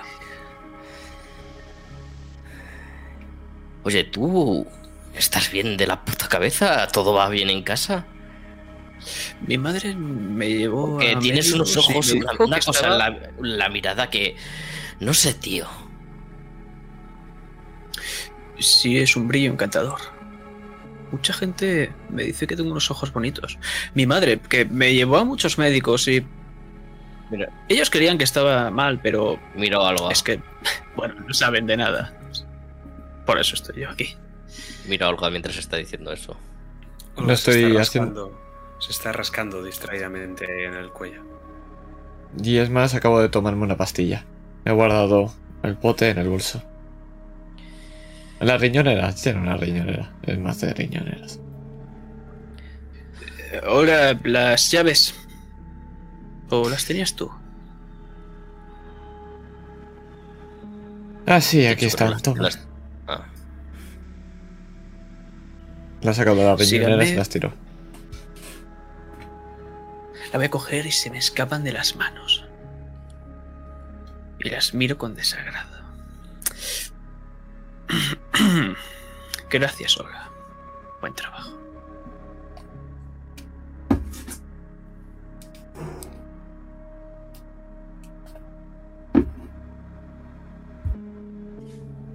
Es una casa pequeña de dos plantas, de piedra vista, tejado de pizarra. La fachada tiene una puerta y una ventana enrejada en la planta baja y luego un par de ventanas en la planta alta. Entiendo que os dirigís directamente al portal, a abrir con la llave. ¿No pensáis si puede haber alguien dentro? ¿Es allanamiento de morada si tenemos las llaves? Sí. eh, supongo que miramos si hay alguna luz encendida. Tira percepción. Te quitas uno de vida, Mariano, por el puñetazo. Ay, caramba. Bueno, estoy mamadísimo, no pasa nada. 84.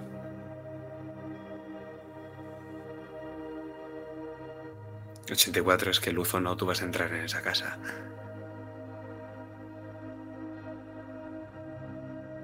Yo lo que quiero es más si hay luz o no, es escuchar si hay algo. Porque podría haber alguien también durmiendo, quizás depende de la hora. Es ahora mismo por la tarde.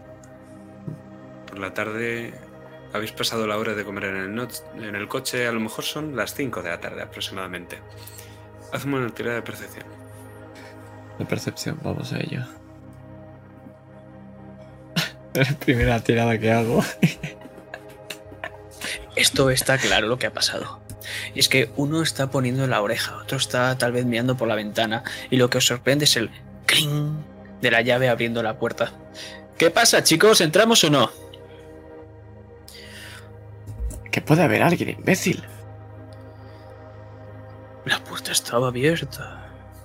No eres muy listo, ¿verdad? Más que tú. No lo Si creo. quieres podemos comprobarlo. Tengo un test aquí mismo. ¿Y siempre lo llevas a mano? ¿Sabes? Por si Sí. te sientes más pequeño que alguien. O más pequeño que Nerea. Podría ser peor. Te guiño el ojo. Va, ya estamos haciendo algo ilegal, entremos dentro.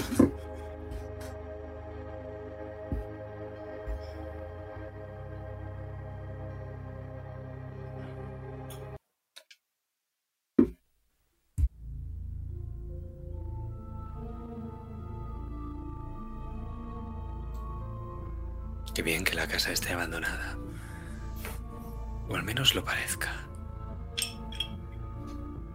En la planta inferior hay un salón, una cocina y un aseo.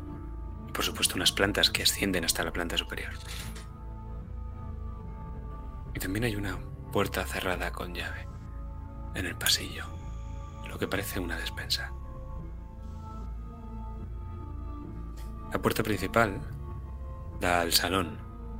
De ese pasillo, la más grande de doble puerta, está abierta.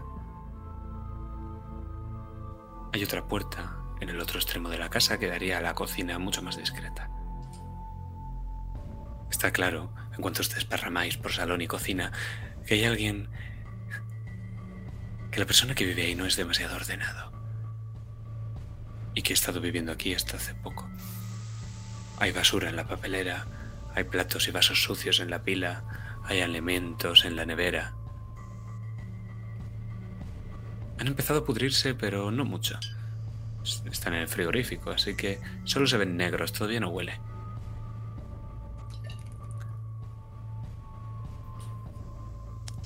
Pero, Julio,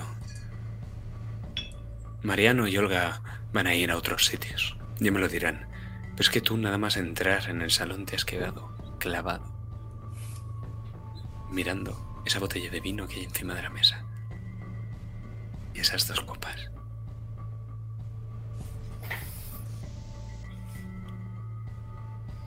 Y miro la marca del vino. Es un Jumilla, un Juan Gil. Tinto. Con alta graduación. Y por lo que me imagino justo igual que el que bebimos al 15. Exactamente igual. Y te dijo que había sido un regalo. ¿Te fijas en que en esa botella solo se ha echado una copa?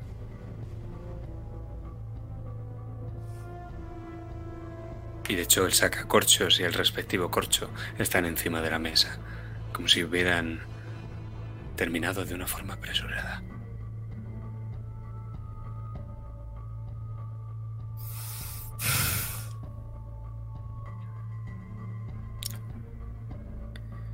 Cojo la botella y la reviento contra el suelo. Pues escuchamos el sonido de los cristales rompiéndose y quizá como un puño aferra uno de esos cristales y un par de gotas de sangre empiezan a caer hacia el suelo. Pero dime, Olga, ¿tú dónde estás? Intentando abrir con esas llaves que le he quitado a Mariano esa puerta. En cuanto veo que hay una puerta abierta, siempre se supone que esconden algo. Y quiero ver si alguna de ellas la puede abrir. Pruebas, pruebas y pruebas, hay como cuatro llaves y ninguna de ellas abre. Mierda. Bueno, pues a lo mejor está por aquí. Y me dijo el... Otra vez, por favor. Claro, por supuesto.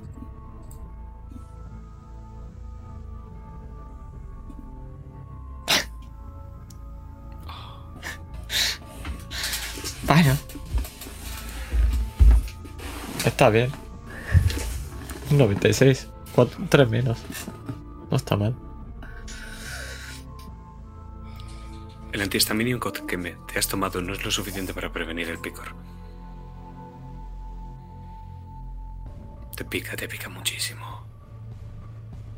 No puedes evitar rascarte.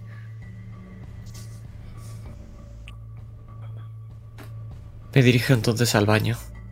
Y cierro la puerta atrás de mí para que, por si acaso, alguien entra. Y lo que hago es que... picando muchísimo.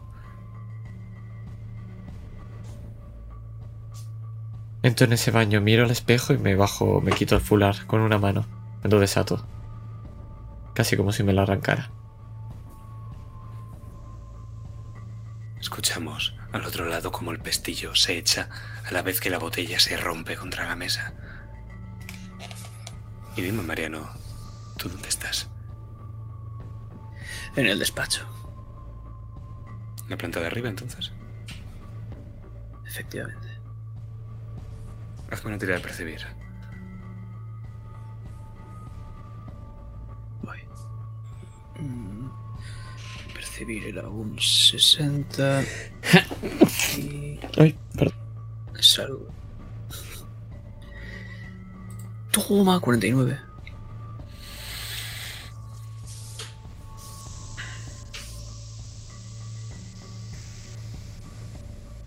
Hay un gran revuelo de papeles y de libros. La estantería está repleta y en el suelo se apilan revistas científicas que forman columnas sobre ese gran escritorio de madera, donde reposan dos libros, casi cubiertos de papeles. Papeles manuscritos y papeles mecanografiados. Te llevaría días, horas ordenar y leer todos estos documentos. Puedes ver ecuaciones matemáticas, fórmulas químicas y extraños esquemas y diagramas. Y luego un libro dominando la mesa, casi como si fuera un pequeño altar, colocado en el centro, sobre un cojín. Sabes que hay viejas que tienen esas imágenes de santos, de cristos y de vírgenes de una forma muy parecida en sus casas. Solo le faltan un par de velas, pero esas estaban en la mesa del salón. Solo se puede tener devoción a una cosa, ¿verdad? Hay una funda de piel para guardar libros. Y también hay instrumental. Para manejar esos libros hay una lupa, una gasa, unas pinzas. Y el libro antiquísimo. Es Obliteratae Legendae Stellarum. Con las anotaciones del magistrado del Santo Oficio, el fraile dominico Horacio Ponce de Luna. Pero ese no es el autor, claro. Ningún buen cristiano escribiría un libro así en el siglo VIII. El autor es un tal Khalid Yaktabi al-Asrar. Pero el libro está traducido al castellano, qué bien. Una traducción del siglo XVII, de hecho. Y hay un marcapáginas de tela por la parte donde se quedó Federico leyendo, o quizá la parte que más le interesaba destacar. Vamos a hacer un montón de tiradas. La primera astronomía, la segunda biología, luego ciencias ocultas y luego latín. Ve tirándolas todas. Y ahora voy contigo. Toma ya. Y ya no me acuerdo las que me has dicho. Astronomía, biología. ¿Qué más? Latín. Latín. Astronomía 40. Gracias. Latín y qué más. Vale, Y ciencias ocultas. Esta es para astronomía. Ponlas todas por. Y te digo ahora-. Sí. Eh, me he quedado a 6, tengo un 40, la puta madre. Siguiente, biología. Esta creo que la voy a acertar. Biología tengo un 80, guau, mamadísimo. Hazlo, hazlo para ti. Ahora me dices lo que es acertado y que fallas. Voy mientras tanto con Olga, que me interesa.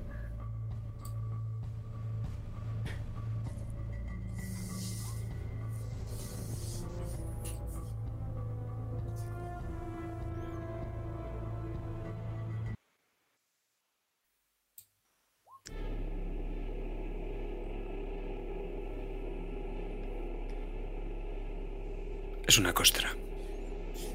Con los bordes blanquecinos, como si te, se te hubiera empezado a infectar. Como si estuviera creciendo piel nueva también. No sabes. Y hay piel muerta encima de esa costra. Y te pica, te pica muchísimo esa piel muerta.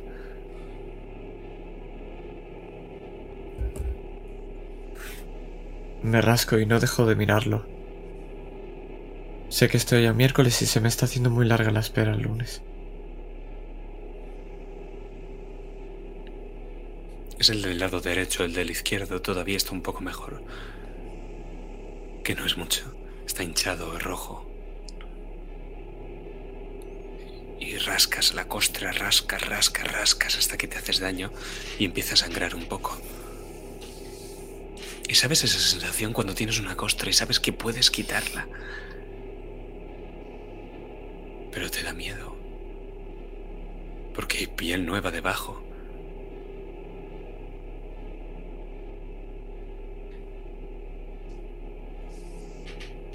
Así estás, Olga. Dime, ¿quitas o no quitas la costra?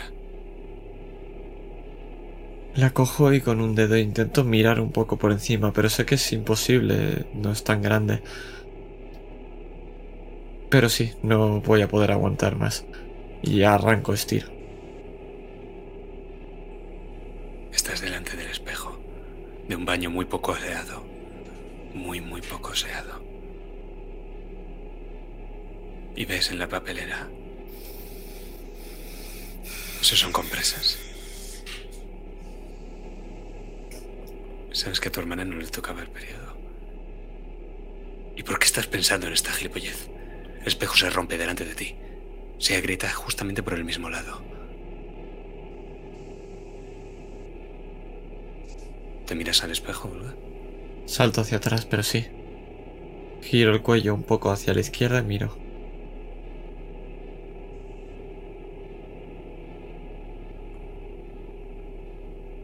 ¿Será la Olga de la realidad alternativa o será la Olga real? La que, al tirar de esa costra, ha revelado finos pliegues de piel rosácea. Piel nueva. Sangre nueva.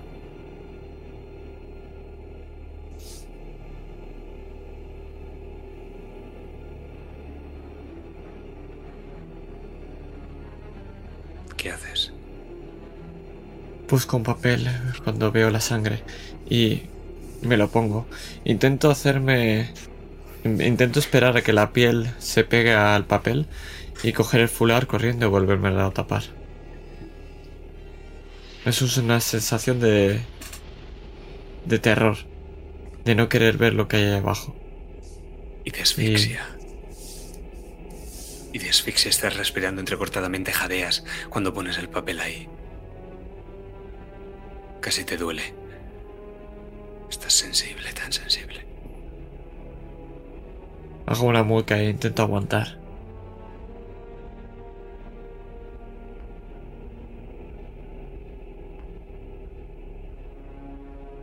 Y podemos ver tu cara deformada con la rotura del espejo, justo por la mitad, y podemos ver casi una parte de tu cara, Olga, con ese bulto que palpita, y la otra parte en la cual estás apoyando ese... ¿Qué? ¿Una toalla? ¿Un trozo de papel higiénico? Un trozo de papel higiénico, lo primero que he cogido.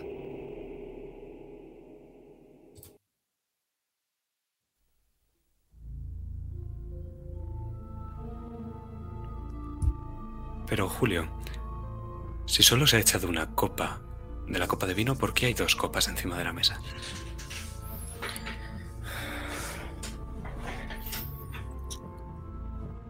Igual, solo lo he hecho a ella. Igual el puto Federico la quería emborrachar antes. ¿Usaba Carmín? ¿El qué? ¿Usaba Carmín, Nerea? No, no solía.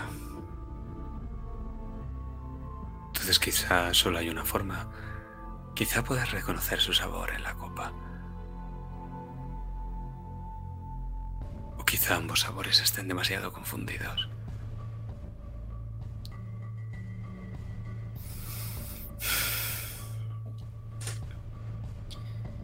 Miro bien la copa. Y busco si hay alguna marca de pintalabios. Si no la hay, pues le pego un sorbo. Tira a percibir.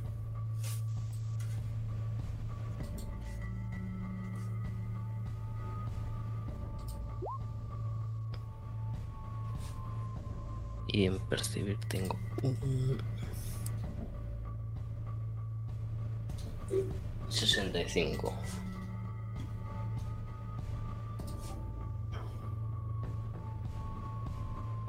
¿Aciertas? Hmm.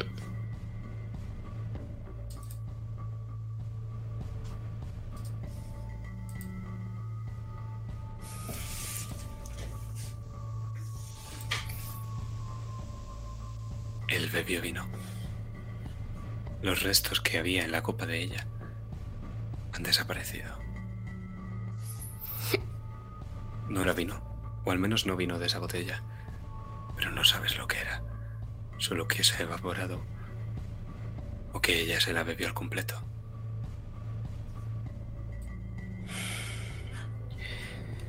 Voy a ir al dormitorio. Con velocidad. Sí, voy a ir rápido. Entonces lo que vemos, Mariano, mientras estás enfrascado en la lectura del libro, justo por la parte por lo que lo dejó Federico, y Olga mientras intentas contener esa pequeña, diminuta hemorragia que sale de tu cuello, como sube las escaleras rápidamente y abre de golpe la puerta del dormitorio de Federico.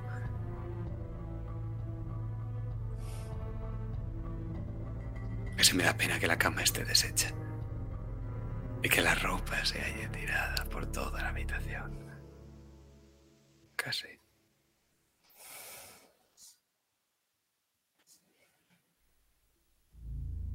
El armario está abierto y dentro del armario puedes ver el mismo tipo de ropa. Ropa de hombre. chaquetas con coderas, pantalones de pana. Está claro que es él. Está claro que es su ropa la que hay en el suelo.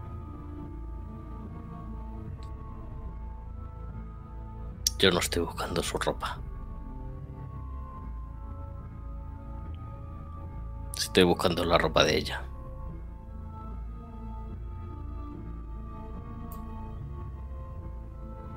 Pues puedes escuchar, Mariano, como arma revuelo en la habitación. Como revuelve cosas, mueve la cama, el sonido de las perchas al deslizarse por la barra cuando busca en el armario, abre cajones. ¿Pero tú estás leyendo o paras? Paro porque me está viniendo a la cabeza una coña para soltarle a Julio en cuanto aparezca sobre los ruidos del dormitorio y Nerea. Entonces justo cuando paro de leer, miro sin mover la cabeza, solo con los ojos, parpadeando rápidamente. Busco esa foto, la que se supone que debería estar en el despacho. Bien pensado. Tírame manejo de archivos, creo que se llama en este sistema. Lo contrario sería buscar. Eh, efectivamente, tengo un 75 la habilidad.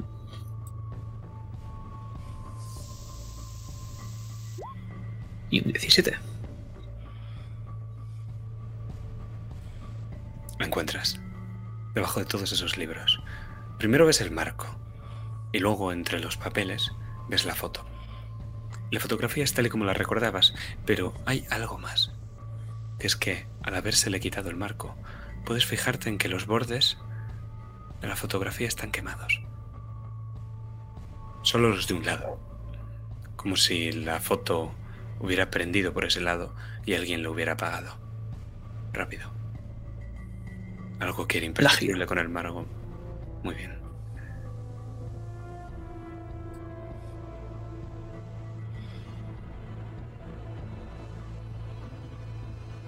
¿Hay algo escrito? Sí, dame un segundo que lo busco. ¿Qué tiradas has acertado de las que has hecho antes? Biología y latín. No sé si 94 se consideraba pifia. No. Latín te permite leer el libro. La biología, ahora te lo digo.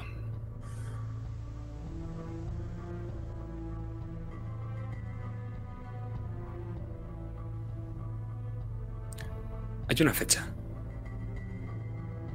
Y lo más importante de lo que hay detrás de la foto es que esos cuatro números no están escritos con la caligrafía de Federico. Lo que más te llama la atención, quiero decir.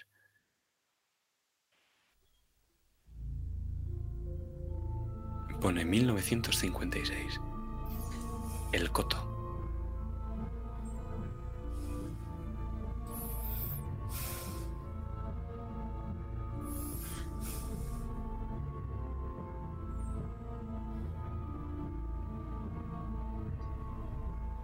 Estoy pensando todo el rato.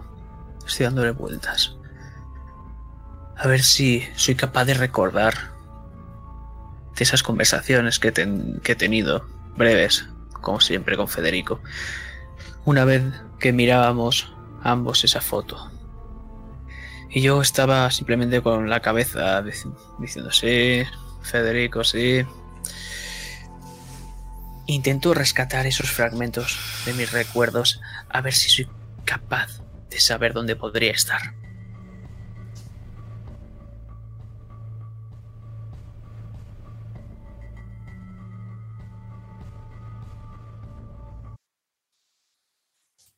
Flashback. Su despacho.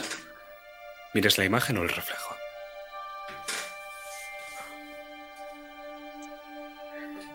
Miro el reflejo porque nunca le le miro a la cara porque me da asco. Me da asco porque siempre está manoseando la tesis de Nerea. Es algo desagradable. Se me queda mirando. Se pasa la lengua por el índice.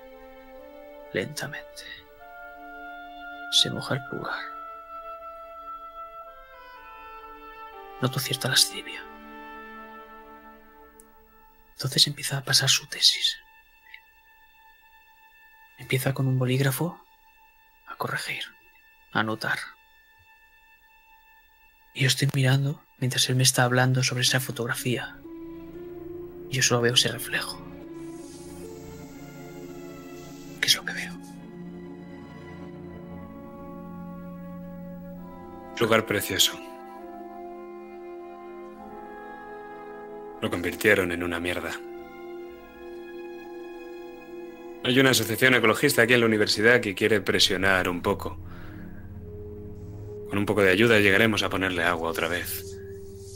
Era un sitio perfecto. Daba vida a muchísima gente. Su economía dependía de ello.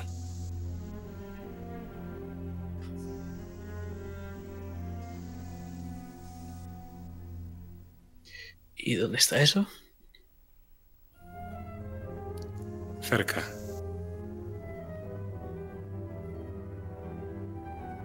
Entiendo. Debe gustarte mucho ese sitio. Me gustaba. Ahora es un secarral. Qué pena. Sí. Tengo trabajo. ¿Has terminado ya la tutoría por tu parte? Sí, como siempre, Federico. Dile a Nerea que quiero verla cuando pases por el despacho. Siempre lo hago. No te preocupes. Disfruta de la tarde.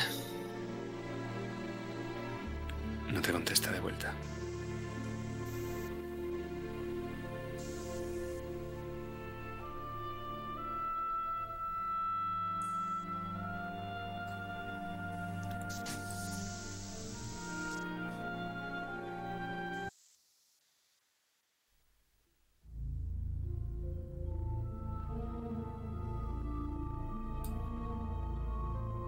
¿Cómo se ha acabado mirando la puerta del sótano? Olga.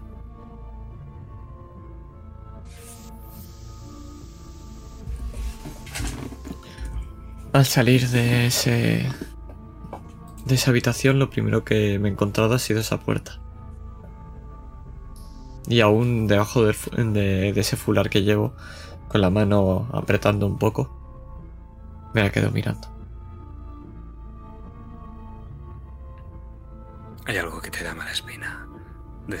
Detrás de esa puerta. Diría que lo hueles, pero no es verdad. Es más bien tu cuello que palpita. Hacia esa puerta. Y aunque lo percibas con el cuello, es como dulzón y podrido. Detrás de esa puerta. Y te sientes atraída detrás de esa puerta. Me dirijo y quiero abrirla. A pesar de que, se- que está cerrada, cojo el pomo y la muevo un par de veces. Y cuando veo que no abre, me pongo a buscar, a buscar dónde podría estar la llave.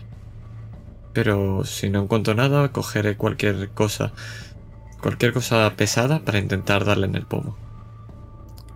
¿Por dónde buscas exactamente? Me imagino que estará dela- el comedor delante. Entonces por el comedor buscaré quizá un candelabro encima de alguna de, de las estanterías.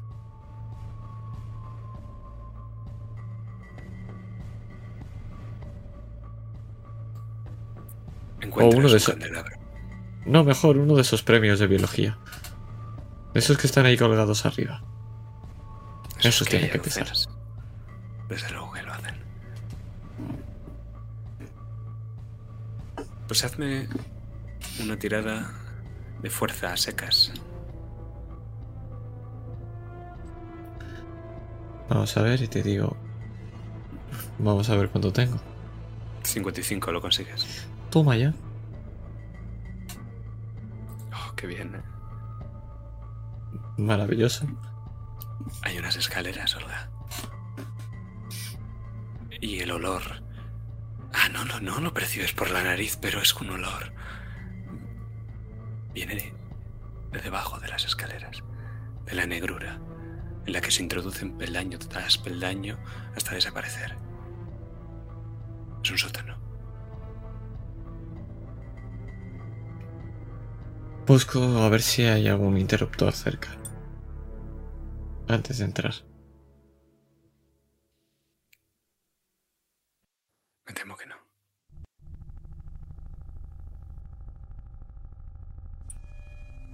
Y aún así no me importa, es como si esa atracción fuera más fuerte que el miedo de lo que podría llegar a ver ahí abajo. Y paso a paso, lentamente empiezo a entrar en esa negrura.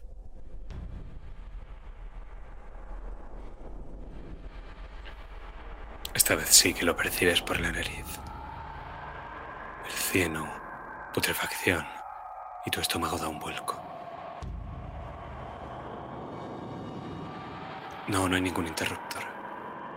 Pero al dar un par de pasos con tu cabeza chocas con un cable. Y en el techo ves una bombilla, de estas que hay que ir estirando para encenderlas. Y ahí a lo largo de toda la escalera. Las voy encendiendo mientras voy llegando a ellas. Enciendo la primera. ¿Y qué es lo que veo? Es tenue, muy tenue la luz. Casi te desconcierta. Arroja más sombras que luces.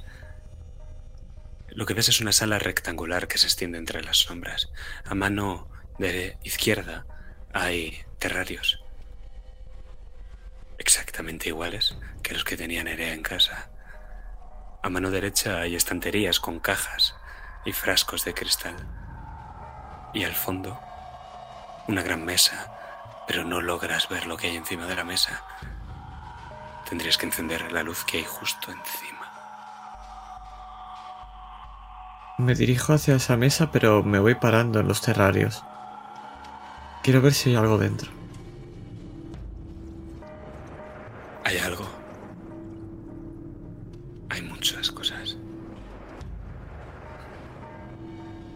Olor, es esa humedad que hay en esta habitación. Es como si lo que hay ahí dentro hubiera muerto hace mucho tiempo. En algunos pueden verse criaturas muertas, en su mayor parte anfibios, aunque en uno ves el esqueleto de una serpiente y la piel. Y de hecho, están separados el esqueleto y la piel de la serpiente.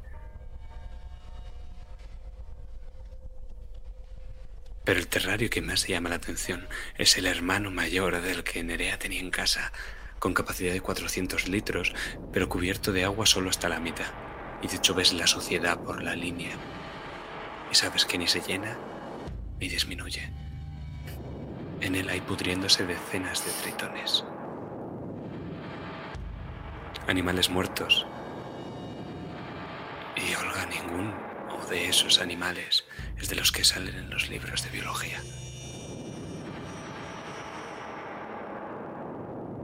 Me tapo un poco la nariz, pero siento, sigo oliendo esa podredumbre. Pero ese olor que viene de esa mesa me sigue llamando. Y casi como si fuera un instinto me dirijo hacia ella. A pesar de que cuanto más cerca me encuentro, más en mi cabeza me digo que no quiero ir. Pero sigo avanzando. Te vemos avanzando. Y a ambos lados estas estanterías, estos frascos, estos terrarios, estas salamandras, estos tritones con dos, tres colas, cuatro patas, cinco, múltiples órganos reproductores, cabezas donde no se supone que habría que tenerlas. Y justo cuando llegas a la mesa puedes ver que hay frascos colocados alrededor de la mesa, casi también haciendo como una especie de altar en las esquinas y en el fondo de la mesa, dejando espacio para algo en el centro. Pero tendrías que darle a la luz para ver más. Lo hago, levanto la mano, la que estaba sosteniendo el cuello, el fular donde tenía esa costa arrancada, y enciendo.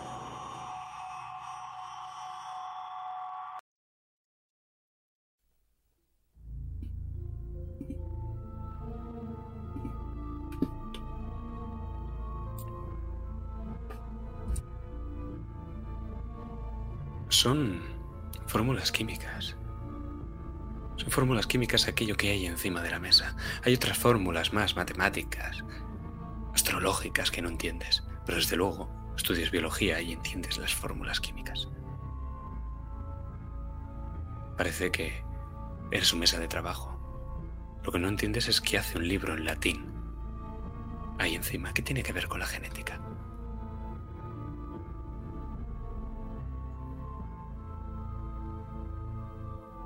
Pero Julio, tú encuentras otra cosa. No sé dónde, no sé dónde estabas mirando, pero en el lugar más extraño que te puedas imaginar.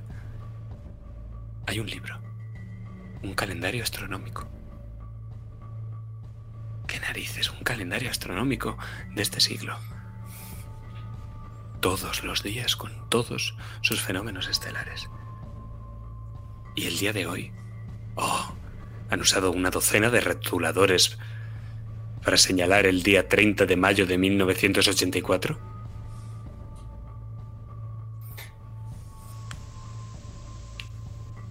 Miro el día 15 también. Un eclipse lunar. Y hay una flecha que sale del día 15 y hay otra que sale del día 30. Y hay una anotación escrita a mano con la letra de Federico. ¿Qué pone? Tan solo dos semanas entre los dos. Podría ser un periodo demasiado corto. La intensidad debe compensar.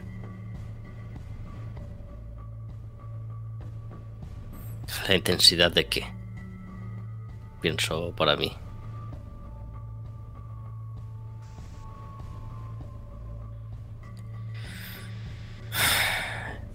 Cojo el calendario y al ver que no hay nada más en la habitación, ni ropa de Nerea ni nada, eh, voy, voy a la habitación de al lado donde está Mariano.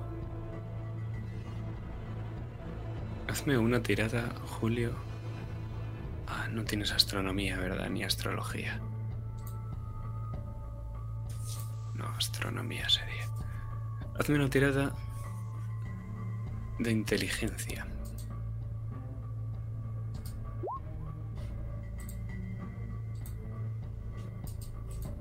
¿Mm? La sacas. El calendario astronómico no es difícil de leer.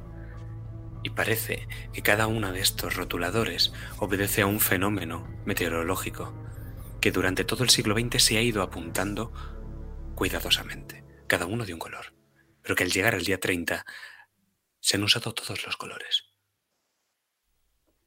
Está el color del eclipse total de Sol, visible en toda Europa, otro color. Está la constelación de Alderaba- Aldebarán, está la constelación de Antares, está señalado Marte, está señalado Júpiter. Y está señalado el eclipse Tierra, Luna, Sol y la conjunción astral entre los planetas, las estrellas y la Luna. Y el último rotulador las cosas extraordinarias, para las cosas que solo ocurren una vez en el siglo. Y ese es el último círculo. Pues con esta información voy. Voy hacia Mariano. Oh, pero Mariano ha encontrado una cosa muy interesante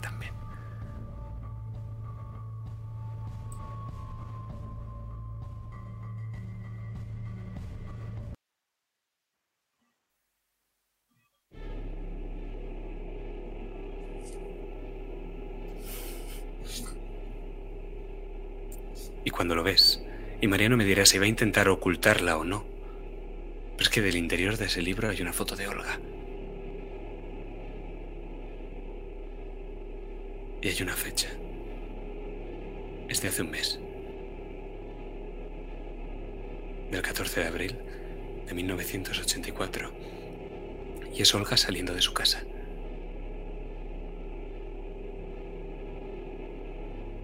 Solo se, solo se le ve la mitad de la cara. Y tiene ya un cuello alto en el fular.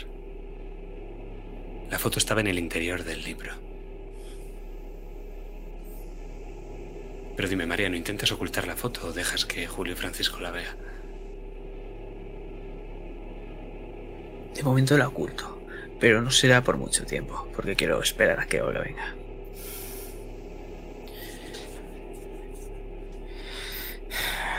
Mariano, mira lo que he encontrado. ¿Qué has encontrado, mi querido Julio? Un calendario estelar. Oh, Detrás de fantástico. una-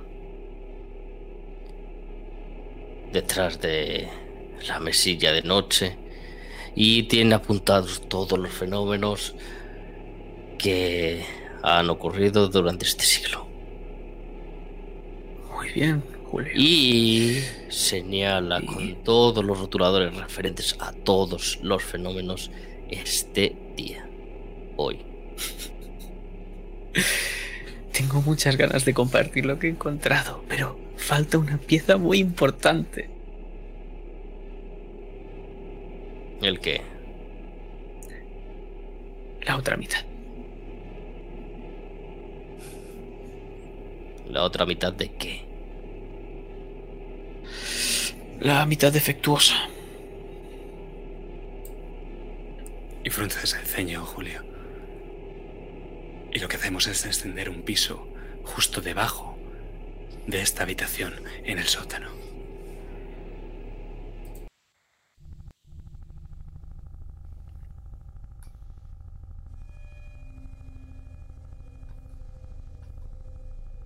Es un feto. Y no uno, sino dos, tres, cuatro, cinco, seis fetos, parecidos a tritones incluso más grandes. Realmente son embriones. Todavía...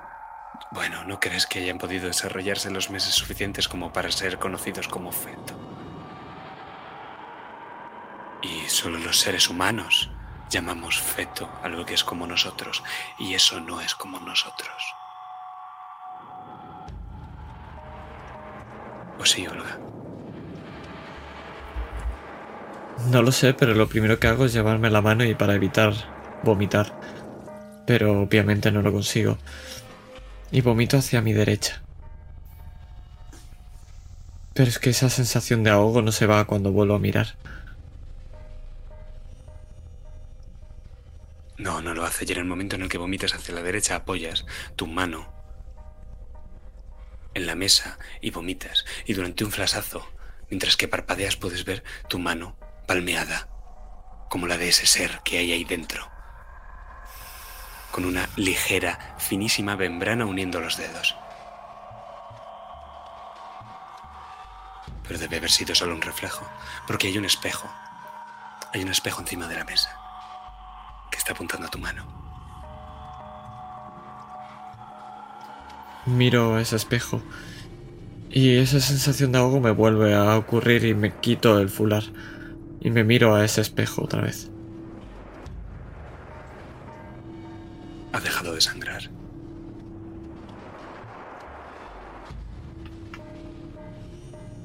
Intento respirar un poco. Y empiezo a retroceder poco a poco. Tengo que enseñarles esto a- al resto. Tírame. Dos de cuatro de cordura y uno de dos. Repite, repite, que tiro. Dos de cuatro de cordura y un de dos. 2 de 4 de cordura y un de 2, que va a ser un de 4 dividido a la mitad. Un 2. 6. Pues quítate eso en estabilidad. Toma ya. Estoy ahí intranquilo. Eso significa que tienes un más 10 a todas tus habilidades físicas y un menos 10 a todas tus mentales. Efectivamente. Y te diré una cosa más. O no, dependiendo. Hay más cosas encima de la mesa. Requerirían que te quedases ahí un poco más de tiempo. Entiendo que quizá estás un poco intranquila y que no las vas a mirar. Es tu decisión si lo haces o no. Lo que sí que no te pasa desapercibido es un enorme mapa de Fontenebra y sus alrededores que hay en la pared. En esta pared del fondo del sótano y justo al lado de la mesa. Pues si me permites, intentaré a ver si estoy lo suficientemente o no intranquila para mirar ese esos de esto. Haciéndote si quiere manejo de archivos sería. Y me dirigiré también al mapa sí o sí. Hazme una tirada de poder. ¿De poder? Vale. Ajá. 71, creo que no. No, Poder es 10. 50. vale.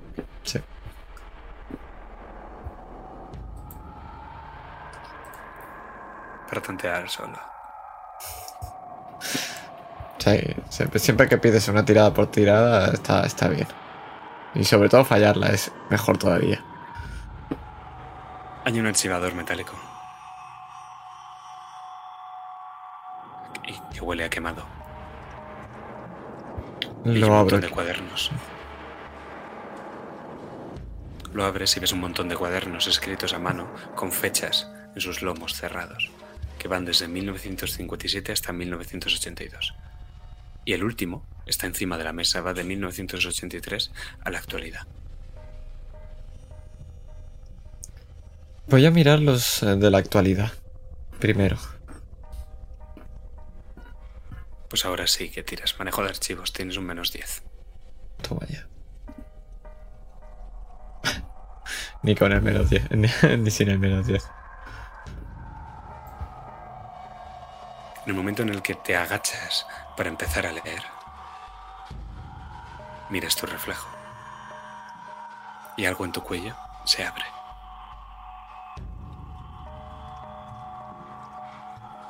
Tiro al suelo el. el archivo y me pongo la mano en el cuello. Y quiero coger y atar con fuerza el fular.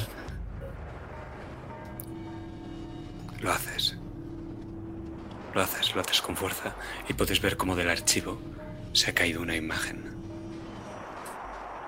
Una foto. Una foto tuya. Y una foto de Nerea. La miro. Miro el mapa también. Mientras tengo la foto en la otra mano.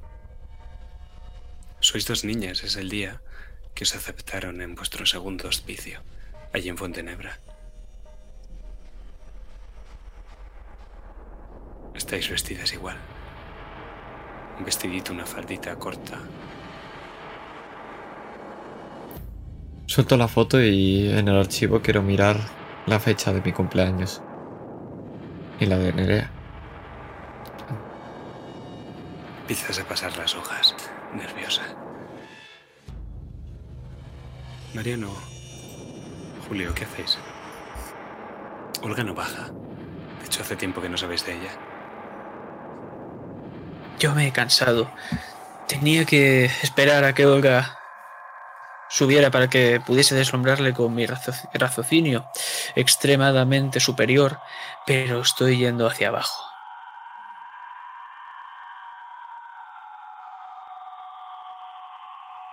Después de leerme ese libro, por supuesto.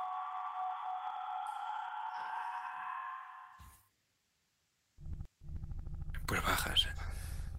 Bajáis ambos, entiendo.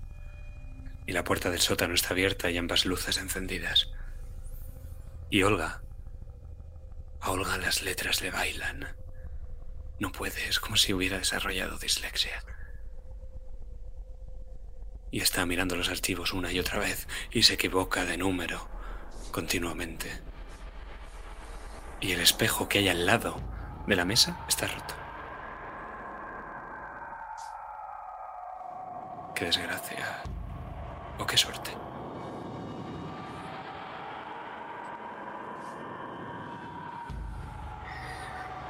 Julio, si me haces el favor de inspeccionar esta sala, ¿podrías decirme si aquí hay algún tipo de cadáver humano? O de animal, también me sirve.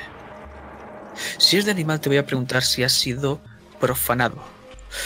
Mejor dicho, si ha sido penetrado.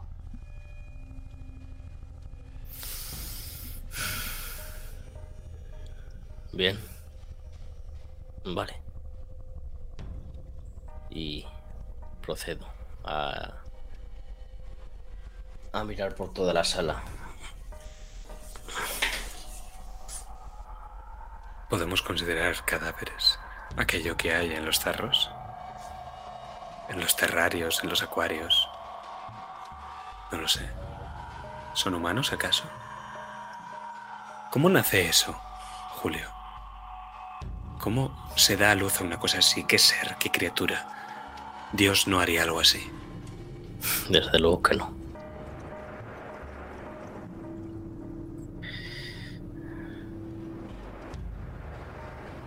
¿Esto te parece suficiente? Sí, es más que suficiente. ¿Y dónde está nuestra defectuosa copia? Te puedes ver como estoy jus- justo al lado del archivador y estoy mirando esa, esos archivos donde no encuentro mi fecha y estoy repitiendo una y otra vez 18 de noviembre del 56, 18 de noviembre del 56 y me ves desesperada buscando.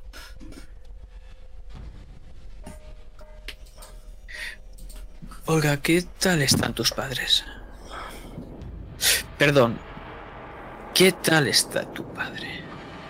Saco la foto. Me refiero a Federico, por supuesto. ¿Qué dices de mi padre? Sabes perfectamente que soy huérfana junto a Nerea. Mi madre murió. No. Bueno, sí. En realidad sí murió. Murió seguramente con la vagina destrozada, desgarrada. Al intentar engendrar algo como vosotras.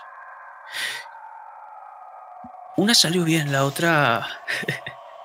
no creo que haya salido tan bien. Puedo decir que no creo que te quede mucho tiempo de vida. Pero hay noticias buenas. Nerea todavía sigue con vida. Hasta esta noche, por supuesto. Esta noche, al igual que tu madre, su vagina va a ser desgarrada. Brutalmente. Vamos a ver charcos de sangre. Y ahí nacerá algo magnífico. Si es que los- tenemos suerte, por supuesto. Mientras me lo, estás diciendo, ves como tengo mi mano apoyada en mi cuello derecho. ¿Qué mierda estás diciendo? ¿Quieres ayudarme a encontrar la fecha de nuestro cumpleaños? Eso no importa. Lo que importa es saber dónde está exactamente esa cabaña, porque ahí es donde está Nerea, lo más posible. Y miro hacia ese mapa. Y no le queda mucho tiempo. Pues os digo, os he pasado en ayudas de juego, lo que serían las ayudas de juego 7 y 8, unos fragmentos de el diario de Federico, una especie de diario de laboratorio. ¿Encuentras ¿Quieres que lea? lo, lo que está en latín? No. O sea, el grimorio no. Eso quizá. Pero antes quiero decirte, Olga, que encuentras la fecha de tu casa, la fecha de tu nacimiento, mejor dicho, en dos ocasiones. La primera es en una fotografía. Pone 18 del 11 de 1956 y muestra a dos niñas recién nacidas, humanas, recién sacadas del vientre materno. La madre no aparece, claro. El que os tiene a ambos lados sujetándoos, cada uno con un brazo, es un hombre con gafas, perilla. No es Federico.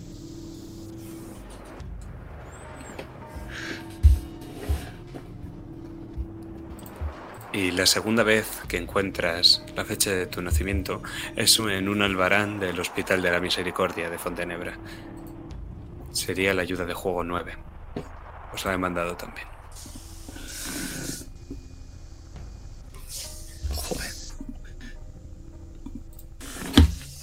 En el momento, Julio Francisco, en el que el archivador está en el suelo y tú has estado mirando por la zona, hay una fotografía, esa fotografía quemada de una cabaña que ha quedado a tu vista. Y reconozco el sitio, me imagino. Porque obviamente es el coto. Y yo te he enseñado una foto.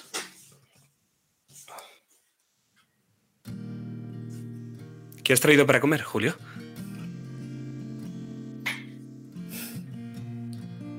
Tu favorito. Croquetas. Y las ha hecho mi abuela. Yo solo he traído vino. Bueno. Nunca has sido una buena cocinera. Oye, Hay que admitir las cosas. no tenemos cocina en casa, ya lo sabes. Dios nos dio unas cualidades a unos y a otros no. Bueno, mientras no me encasilles en la cocina. De hecho, a lo mejor es un seguro para que no me trates como tu padre trata a tu madre. Eh, no. Mi padre es un anticuado. Tú eres distinto. Aunque vistas así, seas Julio Francisco de la Riva. Por eso estoy contigo. Y yo estoy contigo porque eres distinta a cualquier persona.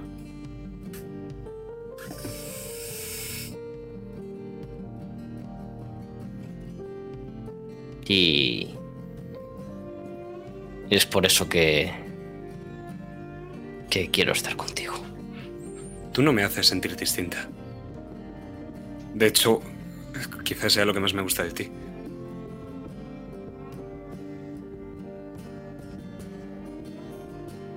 Digamos que eres peculiar, pero me encanta eso. Ojalá supieras cuánto.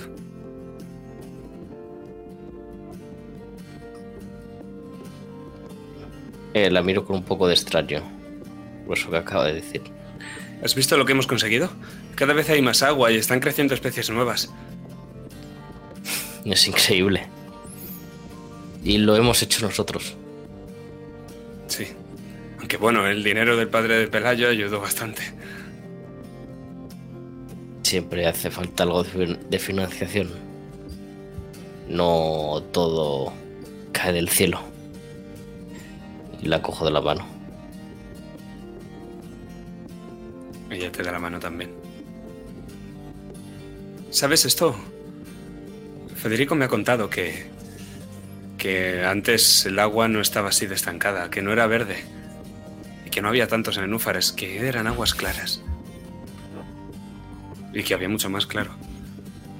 Cuando en su época, allá por el Jurásico, No, hombre.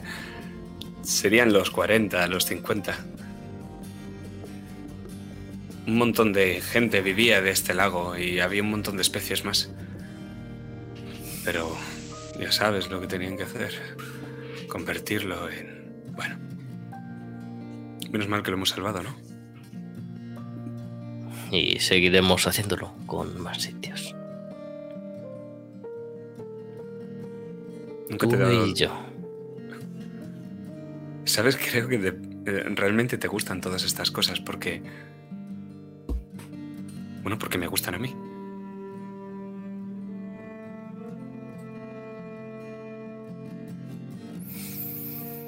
Me gustan ambas. Y juntas es el plan perfecto. No, espera, espera. ¿Y si te hiciera elegir entre salvar el planeta y a mí, a quién elegirías? Bueno, pues el plan Ni se te ocurra contestar, Julio Francisco de la Riva. Eres un imbécil. Te pesa.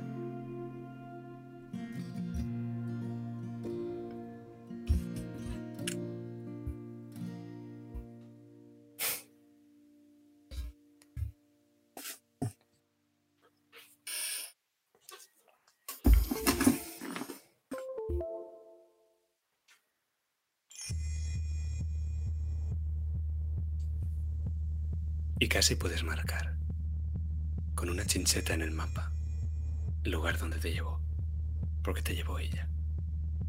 y recuerdas esa cabaña, perfilada por la luz de la luna, en pleno eclipse. Y esa vez que tendisteis esa manta que llevabas para hacer el picnic.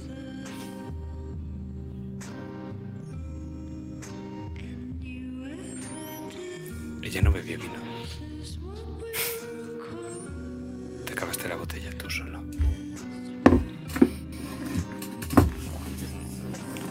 Es aquí. El coto. Estoy seguro de que ella está allí.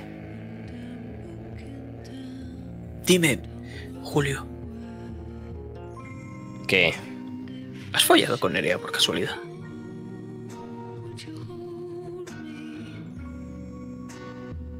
Sí,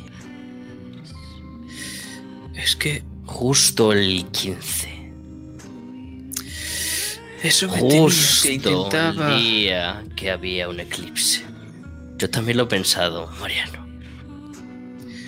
Es que estaba pensando si estos eran tus hijos. O tal vez solo sean los sobrinos de Olga. Estoy con las manos en el cuello. Y estoy mirando el mapa, mirando hacia el de esto, no estoy escuchando absolutamente nada. Y todo el rato estoy mirando al final a la foto esa donde salgo yo con mi hermana de bebé. Copia desperfecta. Tenemos que ir a una cabaña, ¿no? Sí, Dime. Dime, Julio. ¿Qué elegirías? ¿Salvar al mundo? ¿O salvar a ella? A. Si tuvieses que elegir, por supuesto. Pues la verdad es que la salvaría ella. Entonces nos has condenado a todos. No me daría pena condenarte a ti. Créeme. Ella y yo tenemos más en común que tú y ella.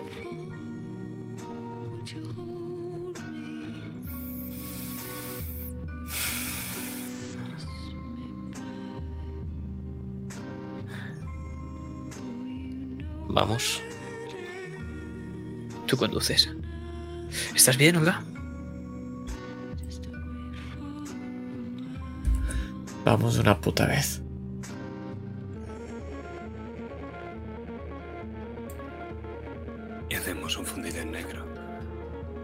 Esta vez os vemos llegando al coto, casi al anochecer con las últimas luces del día.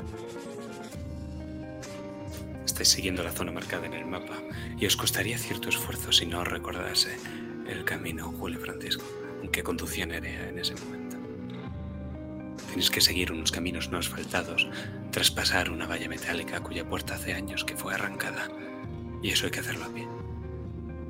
De la valla cuelga un cartel oxidado en el que puede leerse Propiedad estatal, prohibido el paso.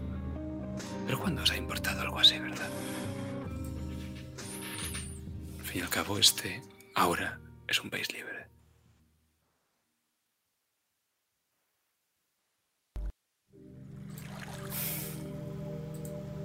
Y el sol del atardecer empieza a juntarse con la luna. Faltan minutos.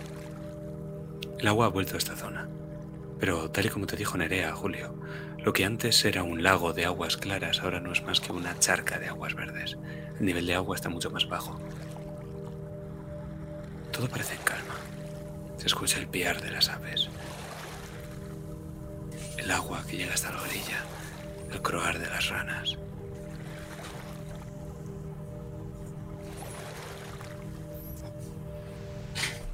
Y el embarcadero, claro. Y la cabaña, claro. Y ahora te fijas, a, la luz de un incipiente eclipse, que esa cabaña parece que ardió en llamas. Pero hace muchos años ya. Una cabaña de dos plantas. Y está claro, por el coche que había aparcado justo al lado de donde tú lo has dejado, que Federico está ahí.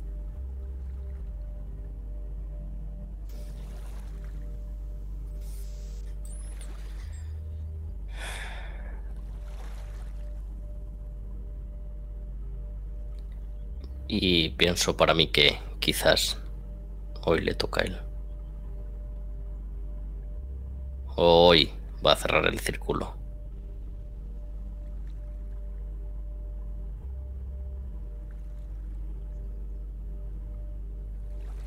Bueno, ¿algún plan?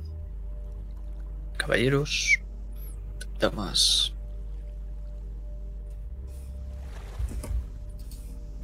Entrar ahí dentro y saber qué mierda está pasando. Ya. Pues eso te lo puedo decir yo. Tu hermana tiene un gran bombo. O lo va a tener y... Pues si lo tienen, la sacamos de ahí y la llevamos a un hospital. No, no, no, no, no. Si tiene un bombo, o la matas a ella o la matas al feto. No hay más. No va a sufrir daño. No llevo toda mi vida protegiéndola para nada. ¿Tú te escuchas cuando hablas? Sí. Y creo que soy el que más sabe de aquí. Y por eso os estoy ofreciendo mi ayuda. Da igual lo que sepas. Eres un puto psicópata, tío. No, simplemente soy superior. Qué Lo que- complejos. Qué complejos. Lo que sí que me trae curiosidad es qué saldría de entre tú y Olga. ¿Qué clase de engendro saldría? Aquí el único engendro eres tú. Así que cállate y vamos a Dios. contar a mi hermana. Por supuesto, eso soy un simple biólogo. Por eso. Federico no te hace ni puto caso. Porque eres un simple biólogo. Como, como mi. No, porque se está follando a Nerea. Una y otra vez. ¿Y si para no lo hace? engendrar al mismísimo diablo. Mientras está diciendo eso, le suelto otro puñetazo. ¿Lo esquivas, Mariano? Efectivamente. No, efectivamente. Con la boca completamente sangrando. Esa es la violencia que necesita al follársela. Dicen que cuanto mejor, cuanto Parece que no más se la folle, más ¿eh? bestia se la Le, folle. pe- le pego una patada en la cabeza. Caigo, un par de dientes saltan. Mejor saldrá la bestia. Y sigo. Hasta que se calle. Por ahora tira dos de cuatro.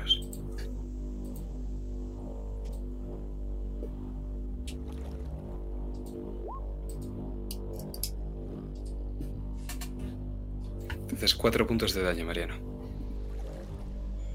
¿Cuatro? Cuatro. Me parecen pocos. Yo solo estoy diciendo las verdades como puños.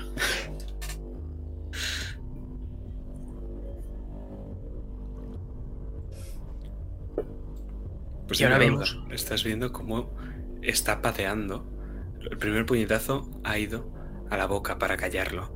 Y él ha seguido hablando en el suelo. Entonces entiendo que Julio Francisco, después de descargar un par de patadas en su estómago, ahora se está centrando en su cabeza. Sí, y lo está haciendo con tal furia que me estoy empezando a reír y todo. Y las gafas, crack, se parten, se separan, salen volando. Y empiezo a parpadear. Y veis. Un triple párpado. Descarga toda la furia que quieras en mí. Ella no tiene tanto tiempo. Deja a este imbécil y vamos a por mi hermana. Es lo más importante ahora. Escupo sangre. Rápido. No le queda mucho. Creo que a ti tampoco.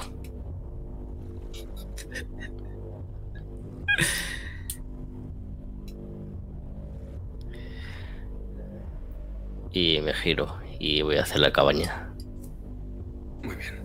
Pues antes de afrontar lo que es el preludio a la última escena de este one shot, vamos a hacer las tiradas de estabilidad mental de rigor. De momento, todos os restáis uno menos Olga, que tira un, un de 3. Un de 6 entre dos. Toma ya. Toma un uno. Ja. Te quitas uno, entonces igual que todos. Tanto. Sí. Tanto Mariano como Julio tiran un de cuatro. Y tú, Olga, tiras otro de cuatro.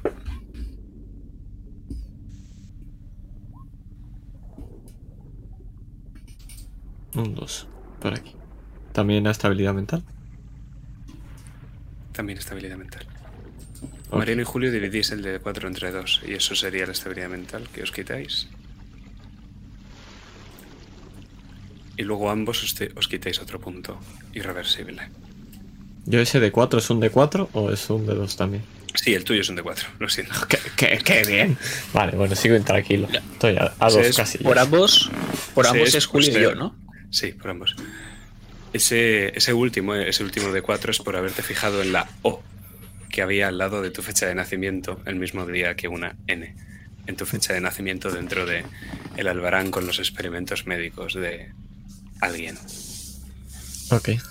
Yo lo que quiero saber es cómo han reaccionado al ver ese tercer párpado.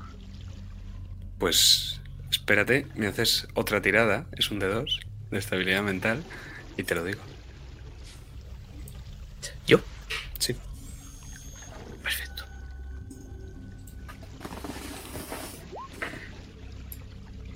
He sacado un 3. Te quitarías dos. Y decidme, ¿cuánto, ¿cómo estáis ahora mismo? ¿Estáis intranquilos? Tranquilo Just- con dos de sobra. Ok. Julio. Intranquilo. Claramente se me ve tranquilo. Eh, yo estoy a-. A un puntito de estar intranquilo. Muy bien. Y yo ¿Y tú, estoy in- intranquila a dos de estar tensa. Muy bien. Si estuvieras tensa, tendrías un más 20 a todas las físicas, un menos 20 a todas las mentales. Los demás, no tenéis ni modificadores ni penalizadores. Y Mariano, decías que estabas muy tranquilo, ¿no? Estaba muy tranquilo, por supuesto, porque ¿cómo no estarlo? Sabiendo que todo está bajo control. Sabía todo lo que estaba pasando. Y ellos no me hacían caso. Pero bueno, yo no voy a acabar mal. Ellos tal vez sí, que hagan lo que quieran.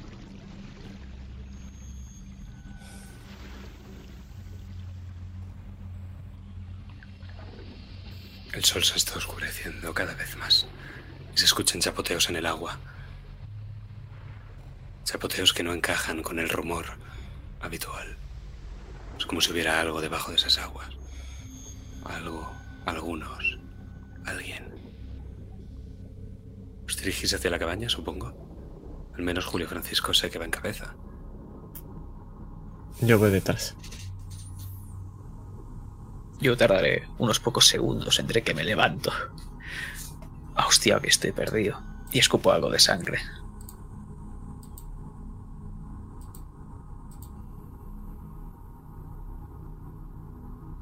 Si hubierais sido un poco más sigilosos, quizá no habría salido a recibiros. Llevo un candil en la mano. Es Federico. Pantalón de pana, chaqueta marrón, de profesor, con pelusilla, coderas. Se ha quitado las gafas. ¿Qué estáis haciendo? ¿Qué estás haciendo tú? Esto no te incumbe, hijo. O sea, mejor Sí, que deis sí, me incumbe. Y a Nerea también le incumbía. Y parece que a su hermana también. Pero bueno, tú sabes más de eso, ¿no? Olga, ¿qué haces con ellos? He visto lo que tienes en el sótano. Y he visto las fotografías. Lo que no sé es qué quieres de mí y de ella. Pero te digo que no te voy a dejar permitirlo. Sacar al ser perfecto, superior, ya os lo he dicho. Su eminencia. ¿Qué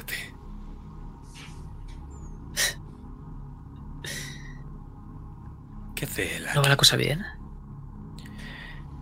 Pues no lo sé.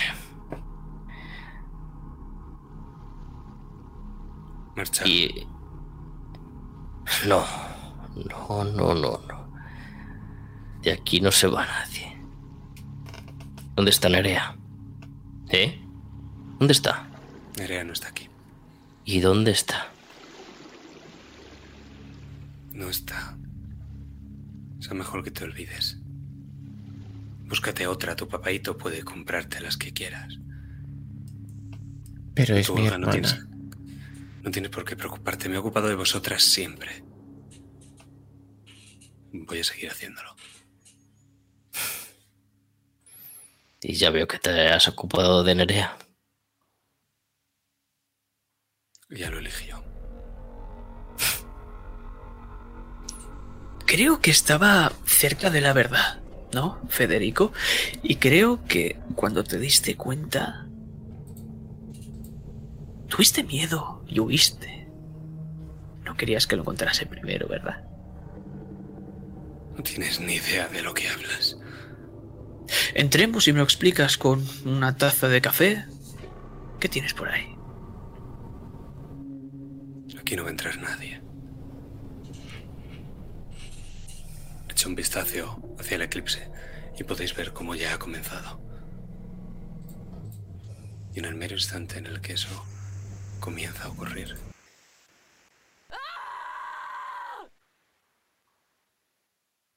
¿La escucháis? Es inconfundible. Viene del sótano de esa cabaña.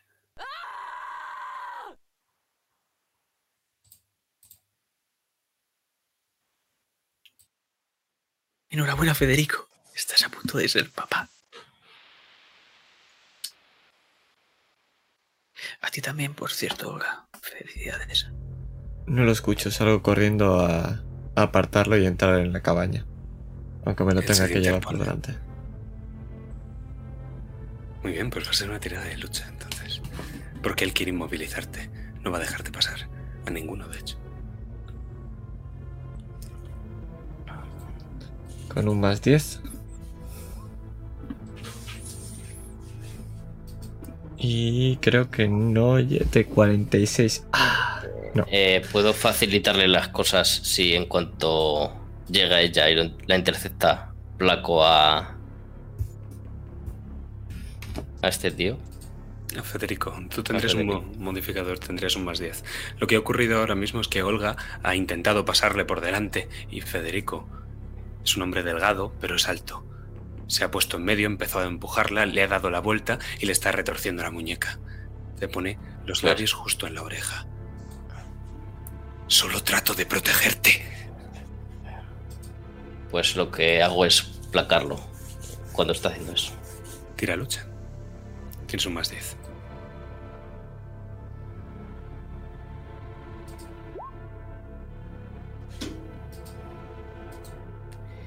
Y.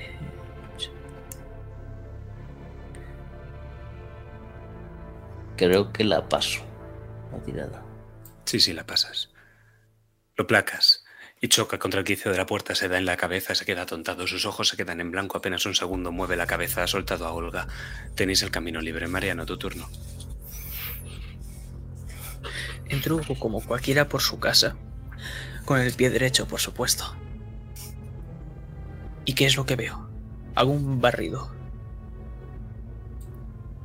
Una sola sala, sin tejado, de hecho se puede ver el eclipse, las paredes ennegrecidas producto del fuego. Hay una mesa y la huella de polvo de un candil. Hay varias latas de comida envasada y junto a la mesa unas escaleras que descienden a la planta inferior.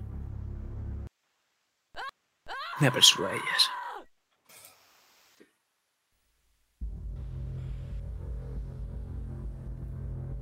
Te toca a Olga. Ahora mismo Federico parece estar aturdido, pero de nuevo intenta recomponerse. Ha dejado pasar a Mariano, no podía hacer ninguna otra cosa. Quiero pasar yo por, de- por delante. Si puedo pasar y... Y mi idea es intentar entrar antes que él y atrancarle la puerta. Para, o al menos retenerlo lo- el máximo tiempo posible para poder llegar a Nerea. Y lo estoy intentando retraer yo.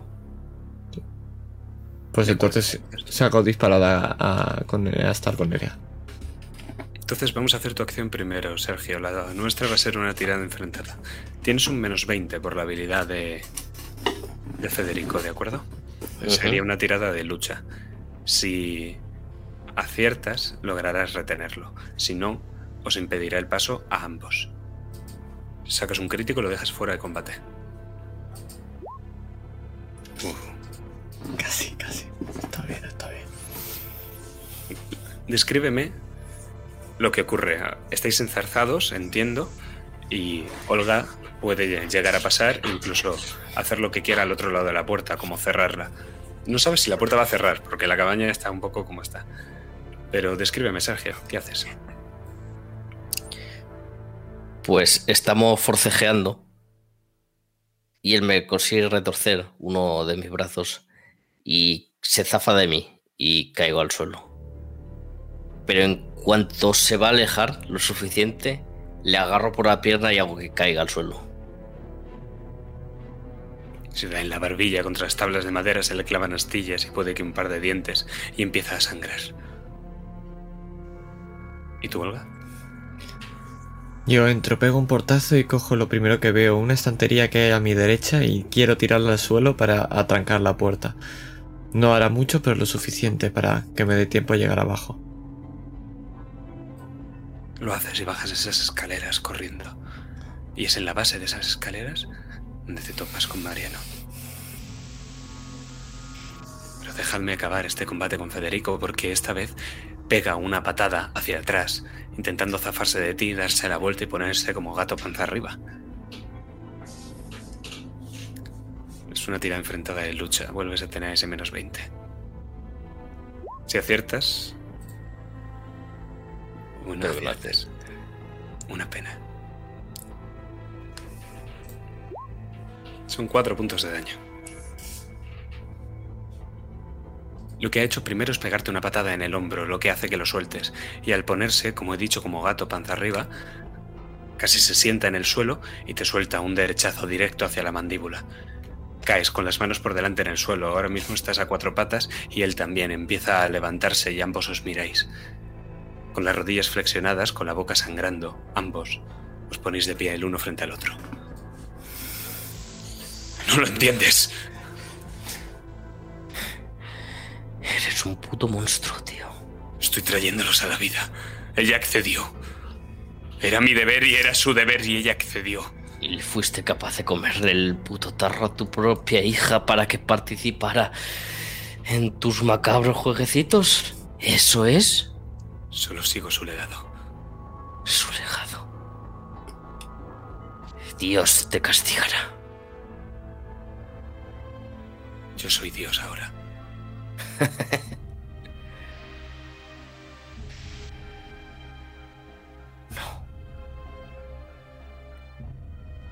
No eres nadie. Y puedes ver como colgado de él. No hay un crucifijo, como sí que hay en tu pecho. Lo que hay es una pequeña cadena de cuentas con piedras redondeadas como de río. Y en el centro de esa cadena, haciendo peso, hay una más grande que está tallada. Y en esa piedrecita tallada hay una extraña criatura marina.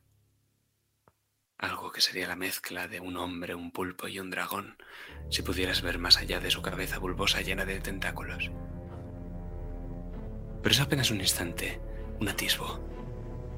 Se escucha un chapoteo en el agua a, a vuestra derecha, pero si quieres mirar tendrás que desviar la mirada del puño de Federico, que haciendo un gancho va directo a tu mandíbula.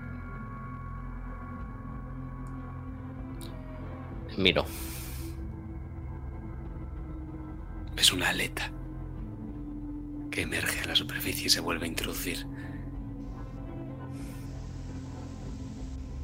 Está lejos todavía. Puedes hacer una tirada de lucha. Tienes un menos 30 esta vez.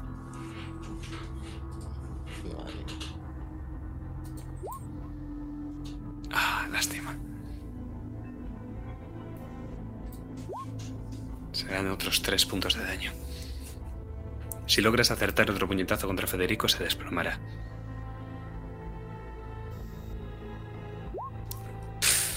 No. Oh, lástima también.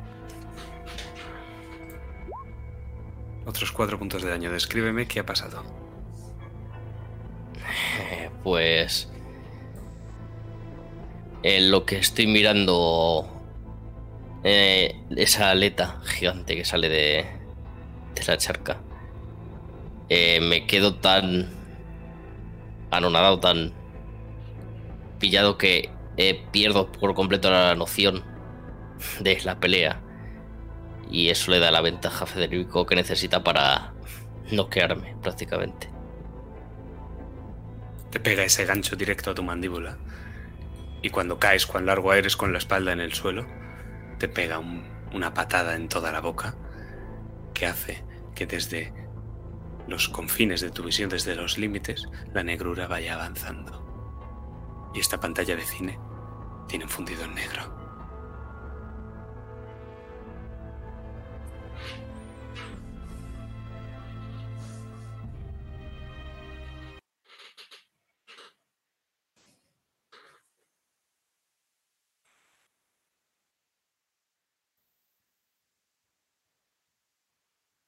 Habitación solo hay un agujero.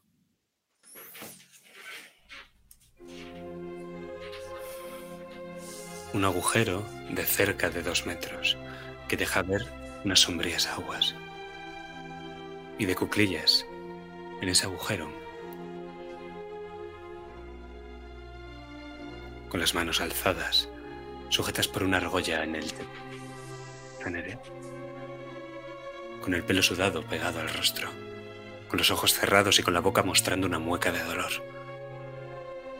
Su cuerpo está completamente desnudo y alguien ha depositado barro que al secarse le han tapado los pechos y el sexo. Su vientre está muy, muy desarrollado. Es casi tan grande como la mitad de esa antes delgada chica. Sus pechos son también mucho más grandes de lo que debieran. Alguien ha pintado con barro y con sangre extrañas runas alrededor de ella, haciendo una especie de círculo. La piel de su barriga está tan tensa que se ha vuelto translúcida. Y podéis ver pequeñas esferas del tamaño de un puño. Y Mariano, tú sabes que eso son pequeños cigotos. Y en el interior de cada uno de esas esferas hay unos ojos saltones. Y uno de ellos se te queda mirando a Olga. Y tu cuello se abre. Respirando. Respirando ese olor que nunca has captado por la nariz. Un olor a humedad. Y en cierto modo familiar. Al escuchar vuestros pasos, abre los ojos y os sonríe. Está a punto. Está a punto. ¿Qué estás haciendo? Y lo que hago es que me aprieto más con ese fular. Y vuelve otra vez esa sensación de ahogo. Me alegro de que hayáis venido. No. Vas a salir de aquí. ¿Vais a nacer? ¿Pero qué has hecho? Jodida zorrita. Tienes que ocuparte de ellos, Olga.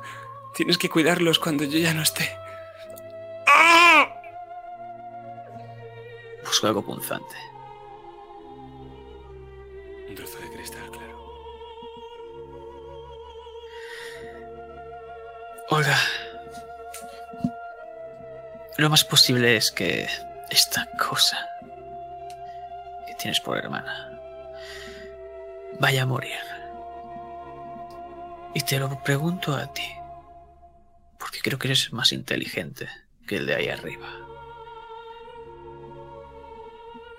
¿Vas a salvar a la humanidad? ¿O a tus sobrinos?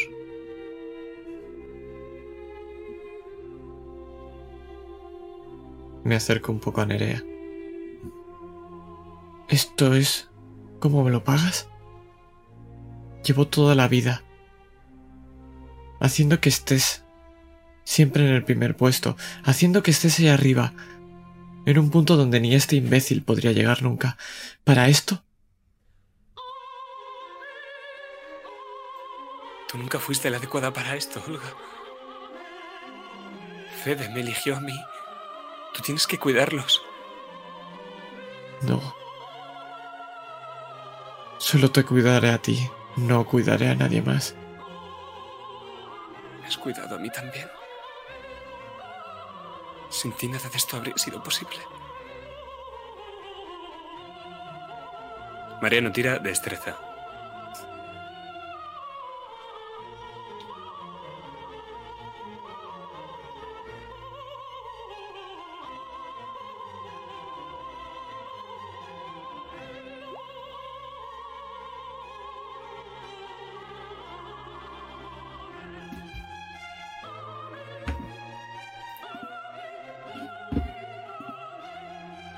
La sacas. entonces. 70. Un candelabro justo iba a estrellarse contra tu cabeza. Te apartas en el momento oportuno, un paso lateral. Federico, con los ojos enfervorecidos, sangrando, quiere acertarte otra vez con el candelabro justo en tu cabeza. ¿Qué haces?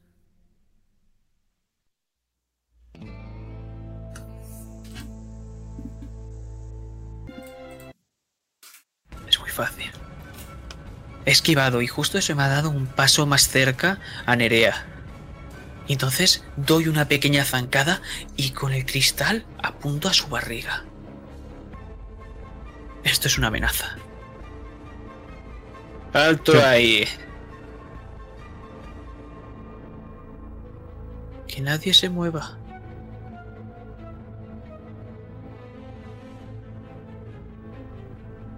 ¿Qué estás haciendo? Suelta eso. ¿No sabes lo que haces? ¿Vas a matarlos? No tienen culpa de nada. ¿Y por qué no me incluiste en tu investigación, cabrón?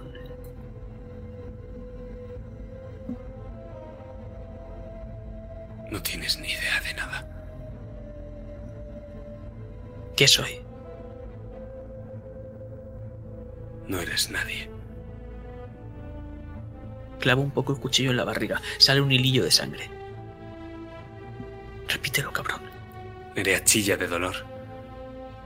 Y el barro que ve alrededor de su sexo se rompe. Y empieza a dar a luz.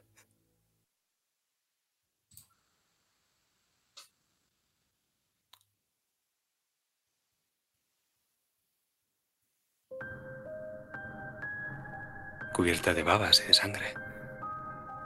Sale una pequeña bolita que ya se ha formado. Es una criatura anfibia, una especie de renacuajo, con rasgos vestigiales,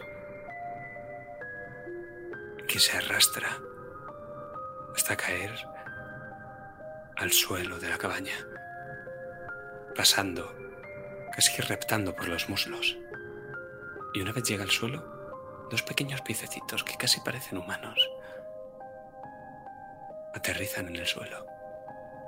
Y con un andar bamboleante se pone a cuatro patas y a gatas. Ese renacuajo con extremidades humanas empieza a dirigirse hacia el agua. Y de pronto otro grito de dolor. Y es que cae otra bola más al suelo y otra y otra.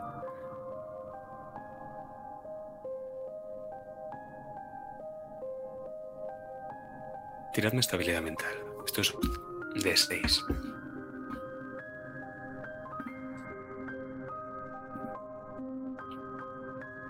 Tres. Estoy intenso. Cuatro. Y para no estarlo. Intranquilo.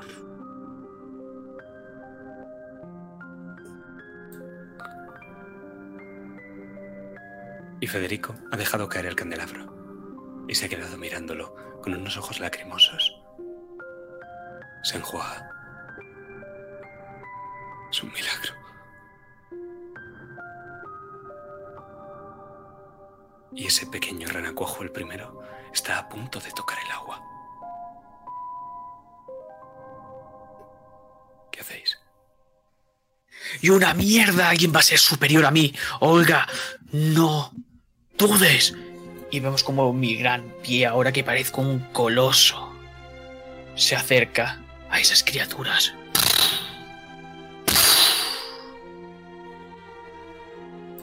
Y empieza a aplastarlos.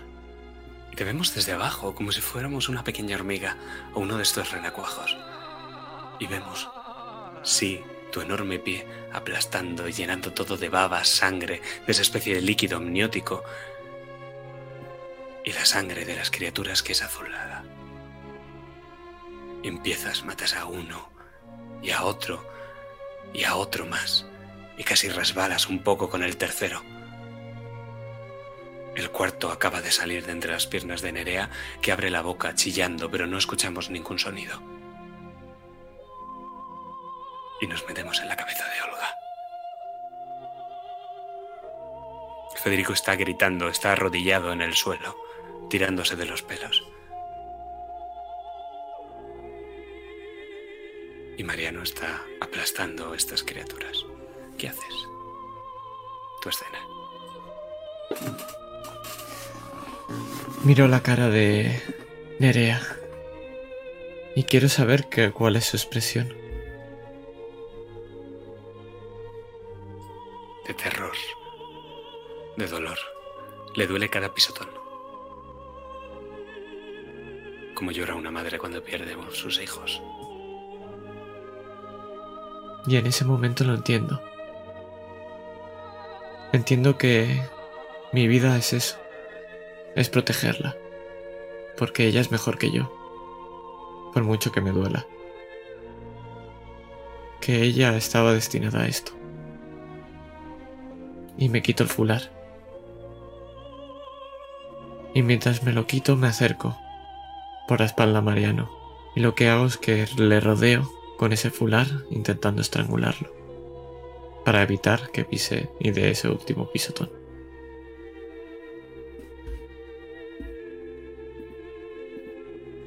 Pues es una tirada de lucha. No tienes ningún penalizador porque está distraído.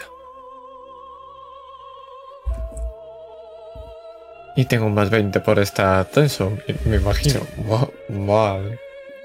Y, y mi intranquilo hace algo. Madre. Da igual. me lo paso por el forro. Pedazo de perro.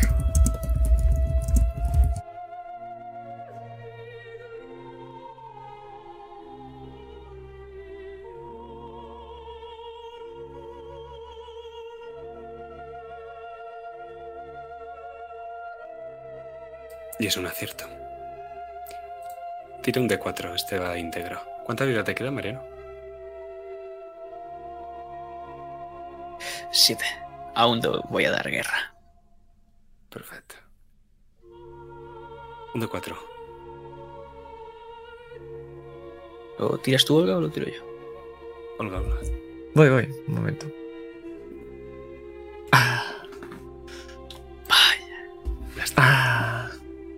Desde luego el fular está agarrado a tu cuello y es Olga la que, sujetando las mangas, puede seguir apretando. Federico empieza a levantarse lentamente. Pero es tu turno, Mariano. Dime, ¿qué haces? ¿Qué voy a hacer? Una vez el coloso ha salido a la palestra, no puede acabar hasta que la arena se tiña de rojo. Y vemos como igualmente me está asfixiando, estoy... Ese tercer párpado empieza todo el rato... Y se escucha... Y vemos pequeñas explosiones de sangre a mis pies y mi cara con una gran sonrisa.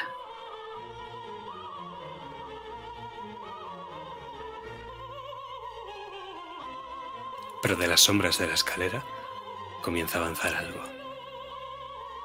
Es un ser débil, es un ser enfermo. Tiene una especie de palma ventosa y algunos tentáculos en lo que podría ser una barba si fuera humano. Pero esa criatura mitad pez, mitad anfibio, mitad hombre, no es humano en lo absoluto. Y cuando abre su boca, llena de dientes y la clava en Mariano. Eso. Eso queda claro. Mariano, hazme una tirada de destreza. Tienes un menos 20. Menos 20 con un más 10, un menos 10. Sí.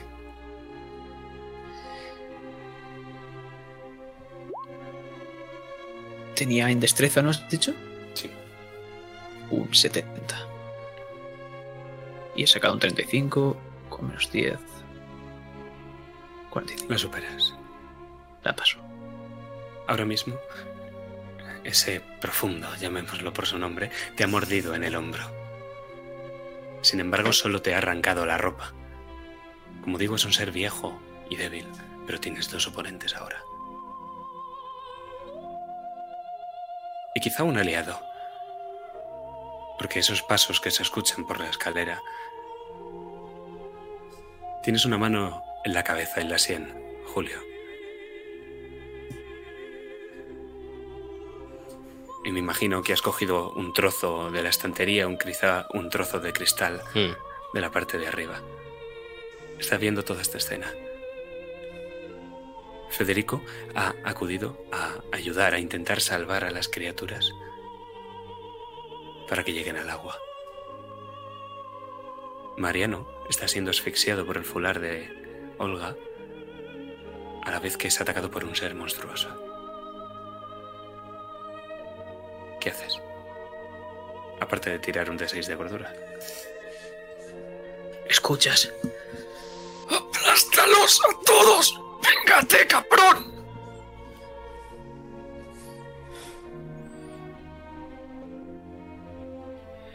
Pues lo que voy a hacer es. Eh, ¿Cuántas de estas criaturas quedan? Están haciendo la segunda, porque todas las anteriores las ha matado. Si te refieres al vientre de Nerea, ¿cuántas puede haber? ¿O cuántos de tus hijos puede haber? Pues antes de que salga cualquier otro, eh, apuña- intento apuñalar el cuello a Federico. Haz una tirada de lucha, tienes un menos 20. Si has llegado a Tenso, o a lo que sea que hayas llegado, súmatelo. Eh, debería haber llegado. Bueno, a tenso no, pero intran- intranquilo sí. Pues tienes un más 10 también.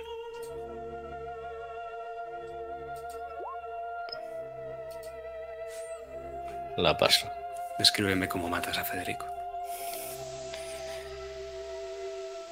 ¿El que está haciendo exactamente ahora mismo? Está cogiendo con las manos uno de esos pequeños renacuajos e intentando llevarlo a la charca de agua.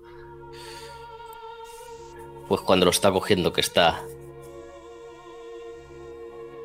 de espaldas a mí, me abalanzo y clavo en intentando acertar en la yugular. Y supongo que lo hago. Y cuando lo hago, él cae y al caer aplasta a la criatura que tenía en la mano.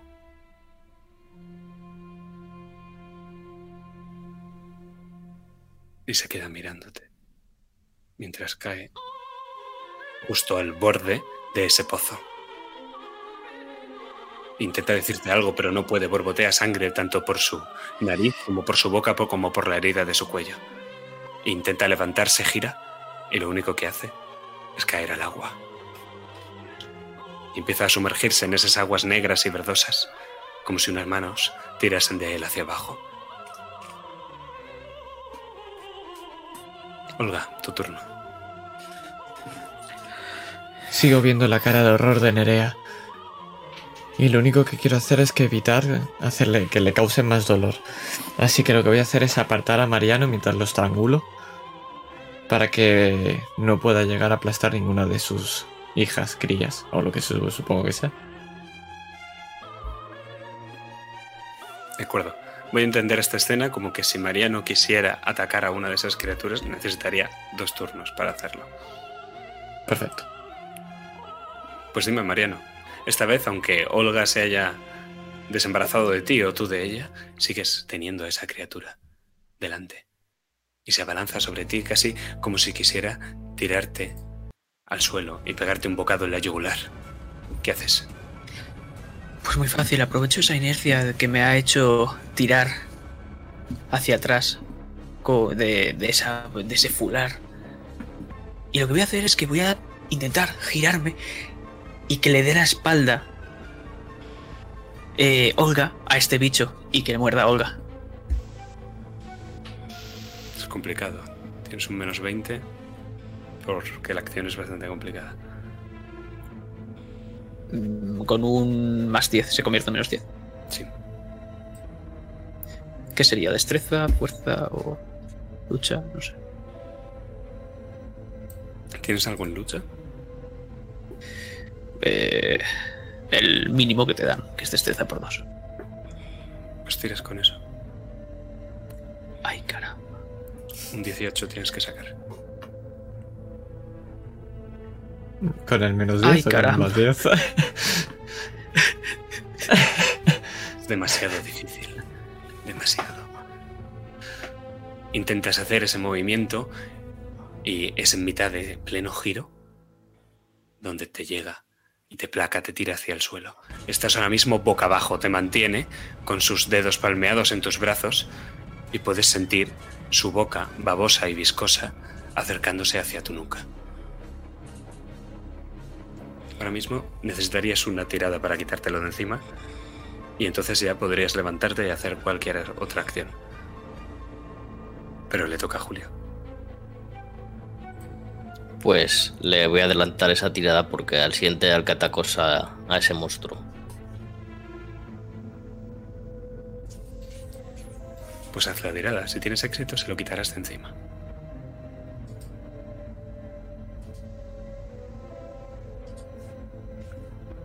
Y es que te voy a decir lo que ha pasado. Que es cuando ibas a atacar hacia ese monstruo, has tropezado con algo. No sabes el qué. Y no, no es el cuerpo de Federico. Es la mano de Nerea. Que pese a donde está, se ha contorsionado para cogerte del pie y hacerte caer al suelo. Con las manos por delante, eso sí. ¿Qué La estás haciendo? Son tuyos, son nuestros. Estás desafiando a Dios y a todo.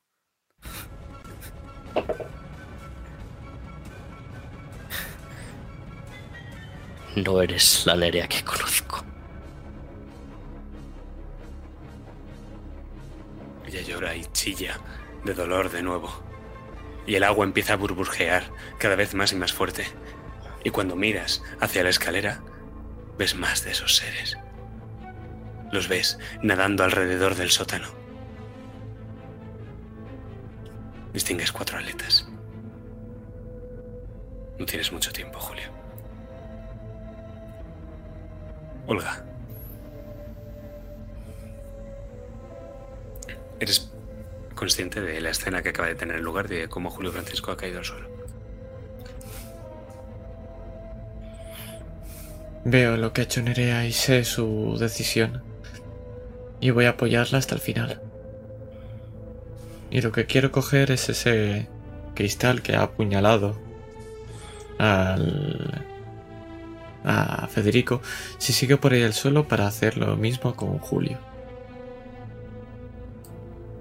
Sigue.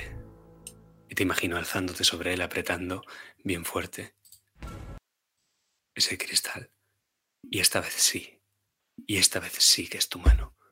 Y casi se escucha un aplauso en todo el cine. Cuando de nuevo el cartel de la película aparece. Y caen un par de gotas de sangre que se derraman de tu mano a un charco de agua que hay en el suelo. Fecundando las aguas con sangre nueva. Es que harías lo que fuera por ella, ¿no? Una tirada, tienes un menos 10 por estar en el suelo. Si aciertas, lo matas. Pues es un menos 10 y un más 20, así que es un más 10. Y tengo 36, así que me quedo a 2. Ay, no, que va, lo acierto. Al revés, lo paso por 2. Y efectivamente, es que haría cualquier cosa porque esa cara de dolor dejara de, de dibujar esa mueca. Y es que esa mueca ahora es la que le hago a Julio. Porque lo que hago es que mientras está en el suelo, le rasgo el cuello, girándolo, y con ese reguero de sangre que mancha el agua, miro la cara de Nerea. Porque quiero ver que en esa cara esa mueca de dolor desaparezca. Y ya no sé cómo hacerlo.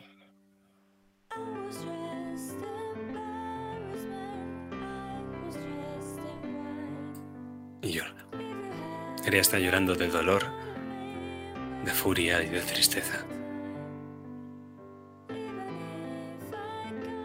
Porque ella os amaba a todos. Hasta aquellos como Mariano que ni siquiera se lo merecían.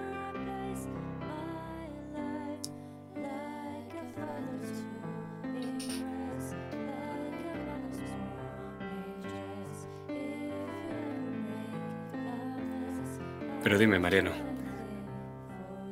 ¿cómo vas a morir?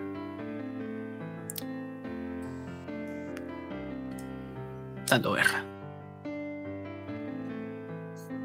Como siempre. Voy a dejar claro que soy superior a ellos. Porque necesitan a toda esta amalgama de bestias deformes, monstruosas y asquerosas para acabar conmigo. Es que vemos cómo se abre esa maldita boca asquerosa que suelta un líquido viscoso, putrefacto, y cómo se acerca por mí. Y yo con mi mano, con esa sangrante todavía, con ese trozo de cristal apretando, estoy clavándose en, la- en el estómago, abriéndolo en canal. Llenando de sangre.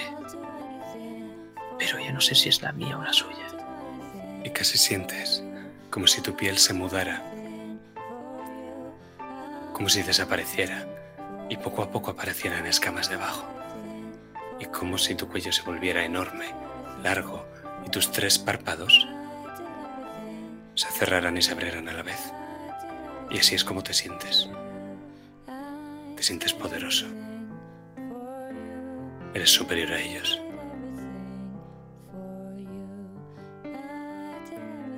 y empiezan a salir, tanto del agujero que hay en el agua, como bajando por las escaleras, como rompiendo las tablas de madera podrida y quemada, húmeda. Cuatro, cinco, seis. Lo que se salvó. Lo que se salvó. Los pocos que quedan. Ancianos, viejos, débiles. Pero no son humanos. Y tú sí. Es que todo esto es lo que Mariano ha querido ver. Pero Olga, tú solo estás viendo cómo este chico estúpido está arrancándose la ropa. Nunca ha habido un tercer párpado. No hay escamas ni un cuello retráctil. Solo hay un chico que no entendía nada que nunca lo ha hecho y que está siendo ahora mismo destripado por los miembros de tu camada. Y casi se ríe y se siente poderoso mientras sacan las tripas y se la comen. Y Mariano, me temo que en el último instante, en tu último aliento, vas a ser consciente de que no eras más que un humano. Danos un último pensamiento.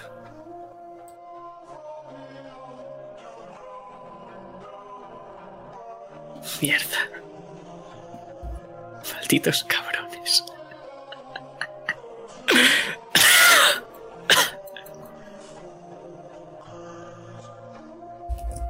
Un charco de sangre. Sale de mi boca. Inunda toda esta sala.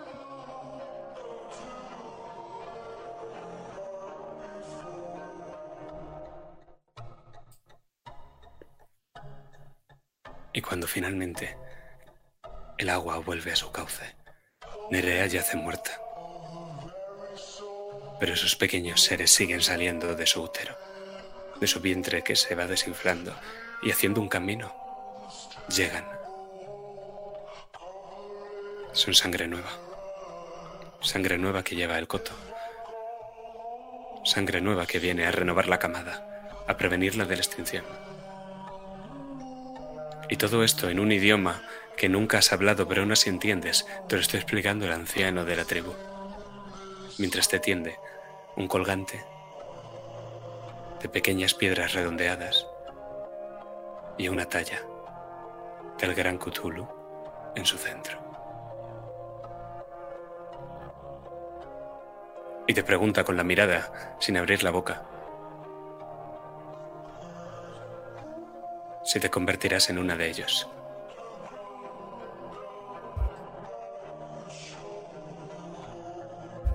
Tengo abrazada al cuerpo de mi hermana y la estoy peinando. Y le respondo poniéndome en el colgante. Y mirando una última vez la cara sin dolor de mi hermana. Porque ya no siente dolor.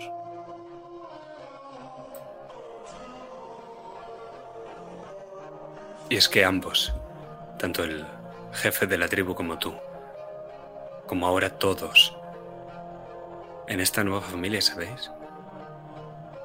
Que para crecer y crecer y crecer hará falta sacrificios.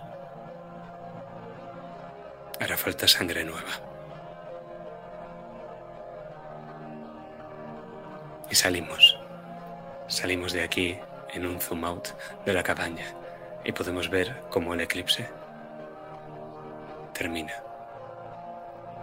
Y conforme la noche y su oscuridad, sin estrellas y sin luna, se van sobreponiendo sobre el Coto, sobre Fontenebra y sobre el Madrid, el Madrid de 1984, empiezan a aparecer los títulos de crédito.